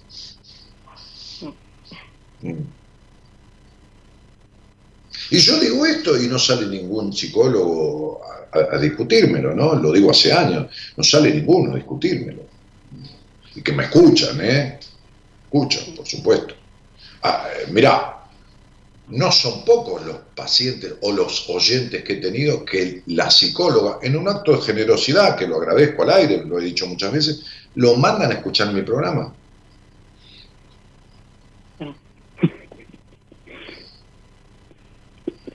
Pero bueno, qué sé yo, mi cielo. Mm. Bueno, entonces voy a tratar. No, a ver, de vuelta te a ver, este, a ver, negra, no, mm. vos me escuchás hace años, sabés con quién estás hablando. Yo no te estoy diciendo esto porque te tengo que atender. Yo encantado en mi vida, es lo que amo hacer, yo te atiendo. No te digo esto porque vengas a verme ni que no vengas a verme. Te explico nada más. Te explico que sé lo que te pasa, que conozco lo que sentís, que cómo te duele el cuerpo, que cómo es tu sexualidad. Eh, ¿Qué quiere que te haga? Lo sé. ¿Qué te voy a andar mintiendo? No, no, no. Bueno. Si algún día se, te canta, mm. eh, se, te canta arreglarlo, bueno, si querés lo elaboramos juntos, vemos si podemos, porque siempre es un intento. Generalmente puedo, ¿no? Mm. Este, cuando yo tomo un paciente, lo veo en una entrevista y lo tomo para mí, en un 90% o 95% de los casos el tema está resuelto. El otro 5% rápidamente me doy cuenta en el, al comenzar, 15 días, un mes, porque yo voy así, este, que, que, por ahí necesito una mujer en el medio, necesito una terapeuta, necesito, necesito alguien con una imagen que desplace la imagen intrusiva de la madre. A veces me pasa, entonces se lo mando a una paciente y digo, mira, creo que que ya sé lo que está pasando, ¿entendés? Después si hace falta me la devolvés, le digo a la colega, o, te la quedas vos y, y, terminá, el proceso tienes que hacerlo así, así, así, le doy mi sugerencia, porque hay psicólogas de mi equipo que han, pacientes, han sido pacientes mías y conocen mi proceso, la forma en que yo hago el proceso que hago. Entonces, ¿viste? A, veces, a veces hace falta una relación mujer-mujer, ¿viste? Mm. Así que bueno lo vemos, qué sé yo. Sí, sí, eso seguro, porque es como que, viste, yo, ahora que tengo mi hija, es como que yo no, no, quiero que ella pase por esto y que tenga esas relaciones que tengo yo, estas relaciones inestables y que esté por estar. y No, no, no, no, no, no. Eh, sí, está, está muy bien, pero vos hacelo por vos, no por tu hija. Las cosas en la vida hay que hacerlas por uno para el otro. No, no por el otro para uno. No. Por uno para el otro. Cuando yo hago de comer, cocino por mí, porque a mí me gusta. Para mi mujer. Ella cuando hace, qué sé yo, que se pone a pintar, le encanta. Y lo hace por ella, porque le gusta. Y lo hace para mí. Es decir, por ella, y ya tiene el placer cuando lo hace. Para mí también, ¿no? bueno, o lo que fuera, nos repartimos las cosas. Este, fíjate que cuando yo hago un vivo en Instagram, un domingo, me divierto mucho con la gente, en el buen sentido de la palabra, ¿no? Este, este, y mi mujer no quiere ni, nada, ay, que Gaby aparezca, no quiere ni aparecer. Entonces, ella lo hace porque le encanta a ella, ¿no? Ayudarme en los vivos. Lo hace por ella, pero para mí, para que yo lo haga. Entonces vos hacelo por vos. Bueno. ¿Entendés? Bueno, Dani. Sí, sí. Bueno, lo voy a hacer por mí para mí. Claro, por vos para tu hija. Siempre. ¿Está? Cuando tenés una relación sexual, tenela por vos. Con amor. El sexo debe ser con amor, no por amor. Con amor a uno. ¿Entendés? Entonces, si uno lo hace con amor a uno, por su placer, por su disfrute, el sexo es. Había un juego cuando éramos chicos que jugaban mucho, bueno, más las nenas a veces, se llamaba, no, también los varones, al don pirulero, ¿no? Sí. Era un juego donde se hacían muecas con las manos y qué sé yo, y cada uno tenía que elegir un movimiento diferente, ¿no? Entonces el que conducía el juego imitaba a alguien, ¿no? Si el otro no se daba cuenta que lo estaba imitando, tenía una prenda. Pero el juego se llamaba Aldón Pirulero y decía Aldón, Aldón, Aldón Pirulero, cada cual, cada cual atiende su juego. La sexualidad es eso. Cada cual atiende su juego. ¿Qué es lo que me agrada? ¿Qué es lo que me gusta? Te lo hago saber. Compartimos. ¿Qué es lo que te gusta? ¿Qué te... La sexualidad es un juego. Por eso los niños descubren el sexo jugando. Mm. No está. Te mando un cariño grandote. Ya me quedo pensando muchas cosas. Tengo que ir anotando. No, deja de anotar. Escuchá y sentí. Escuchaste la charla otro día y sentí la, la conversación. ¿Ok? Sí, sí, sí. Un beso. Bueno, gracias. A vos por la confianza. Chau, chau.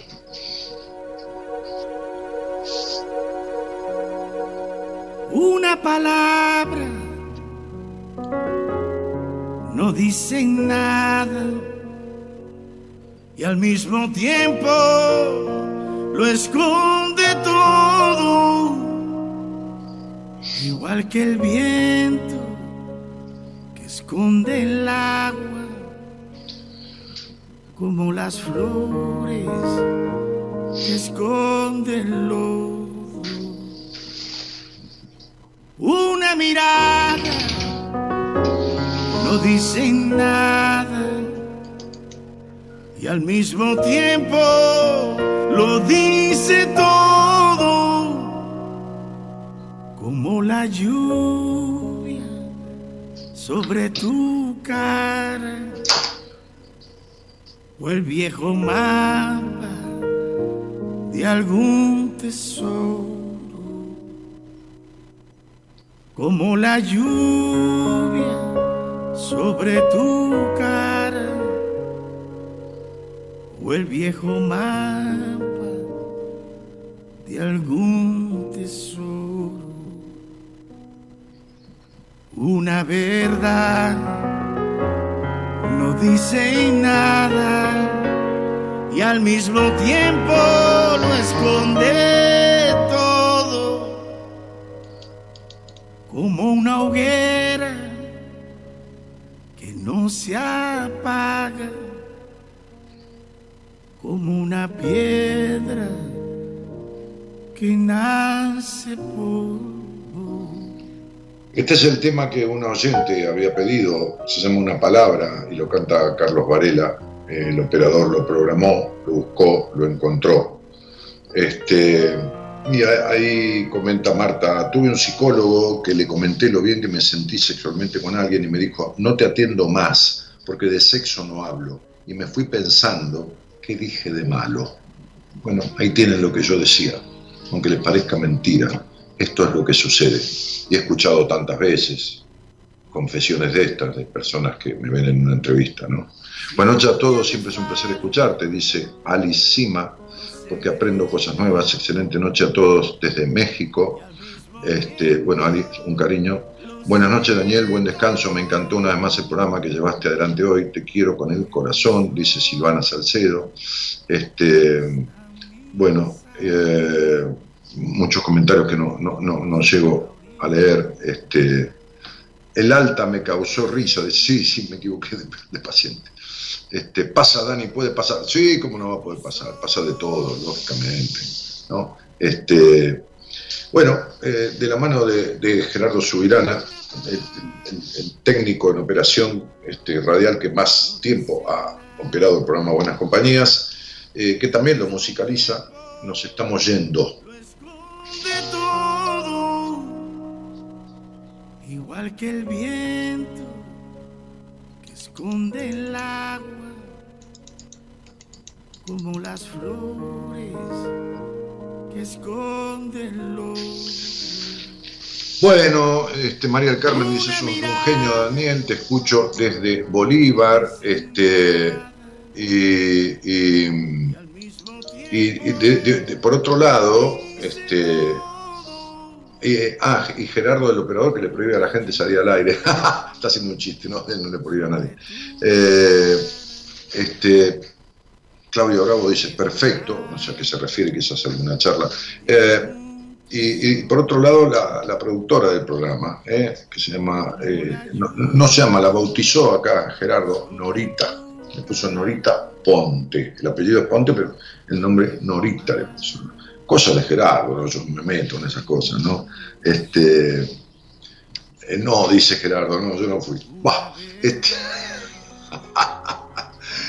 eh, un, cariño a los dos. Este, mañana va a estar Antonella Padovani. Hablando de niños, es una psicopedagoga, ¿no? este, este, profesional de la psicología, especializada en el tema de, la, infancia, la, adolescencia, ¿no? temas de aprendizaje, de conducta, de, todas esas etapas. ¿no? Así que viene bien escuchar el programa y preguntarle a ella cosas, porque es su especialidad.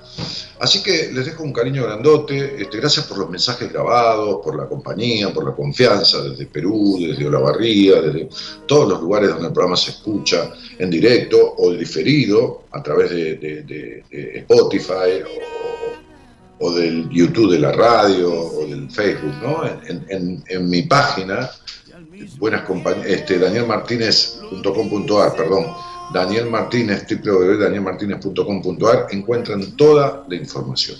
Buenas noches a todos y muchas gracias por estar.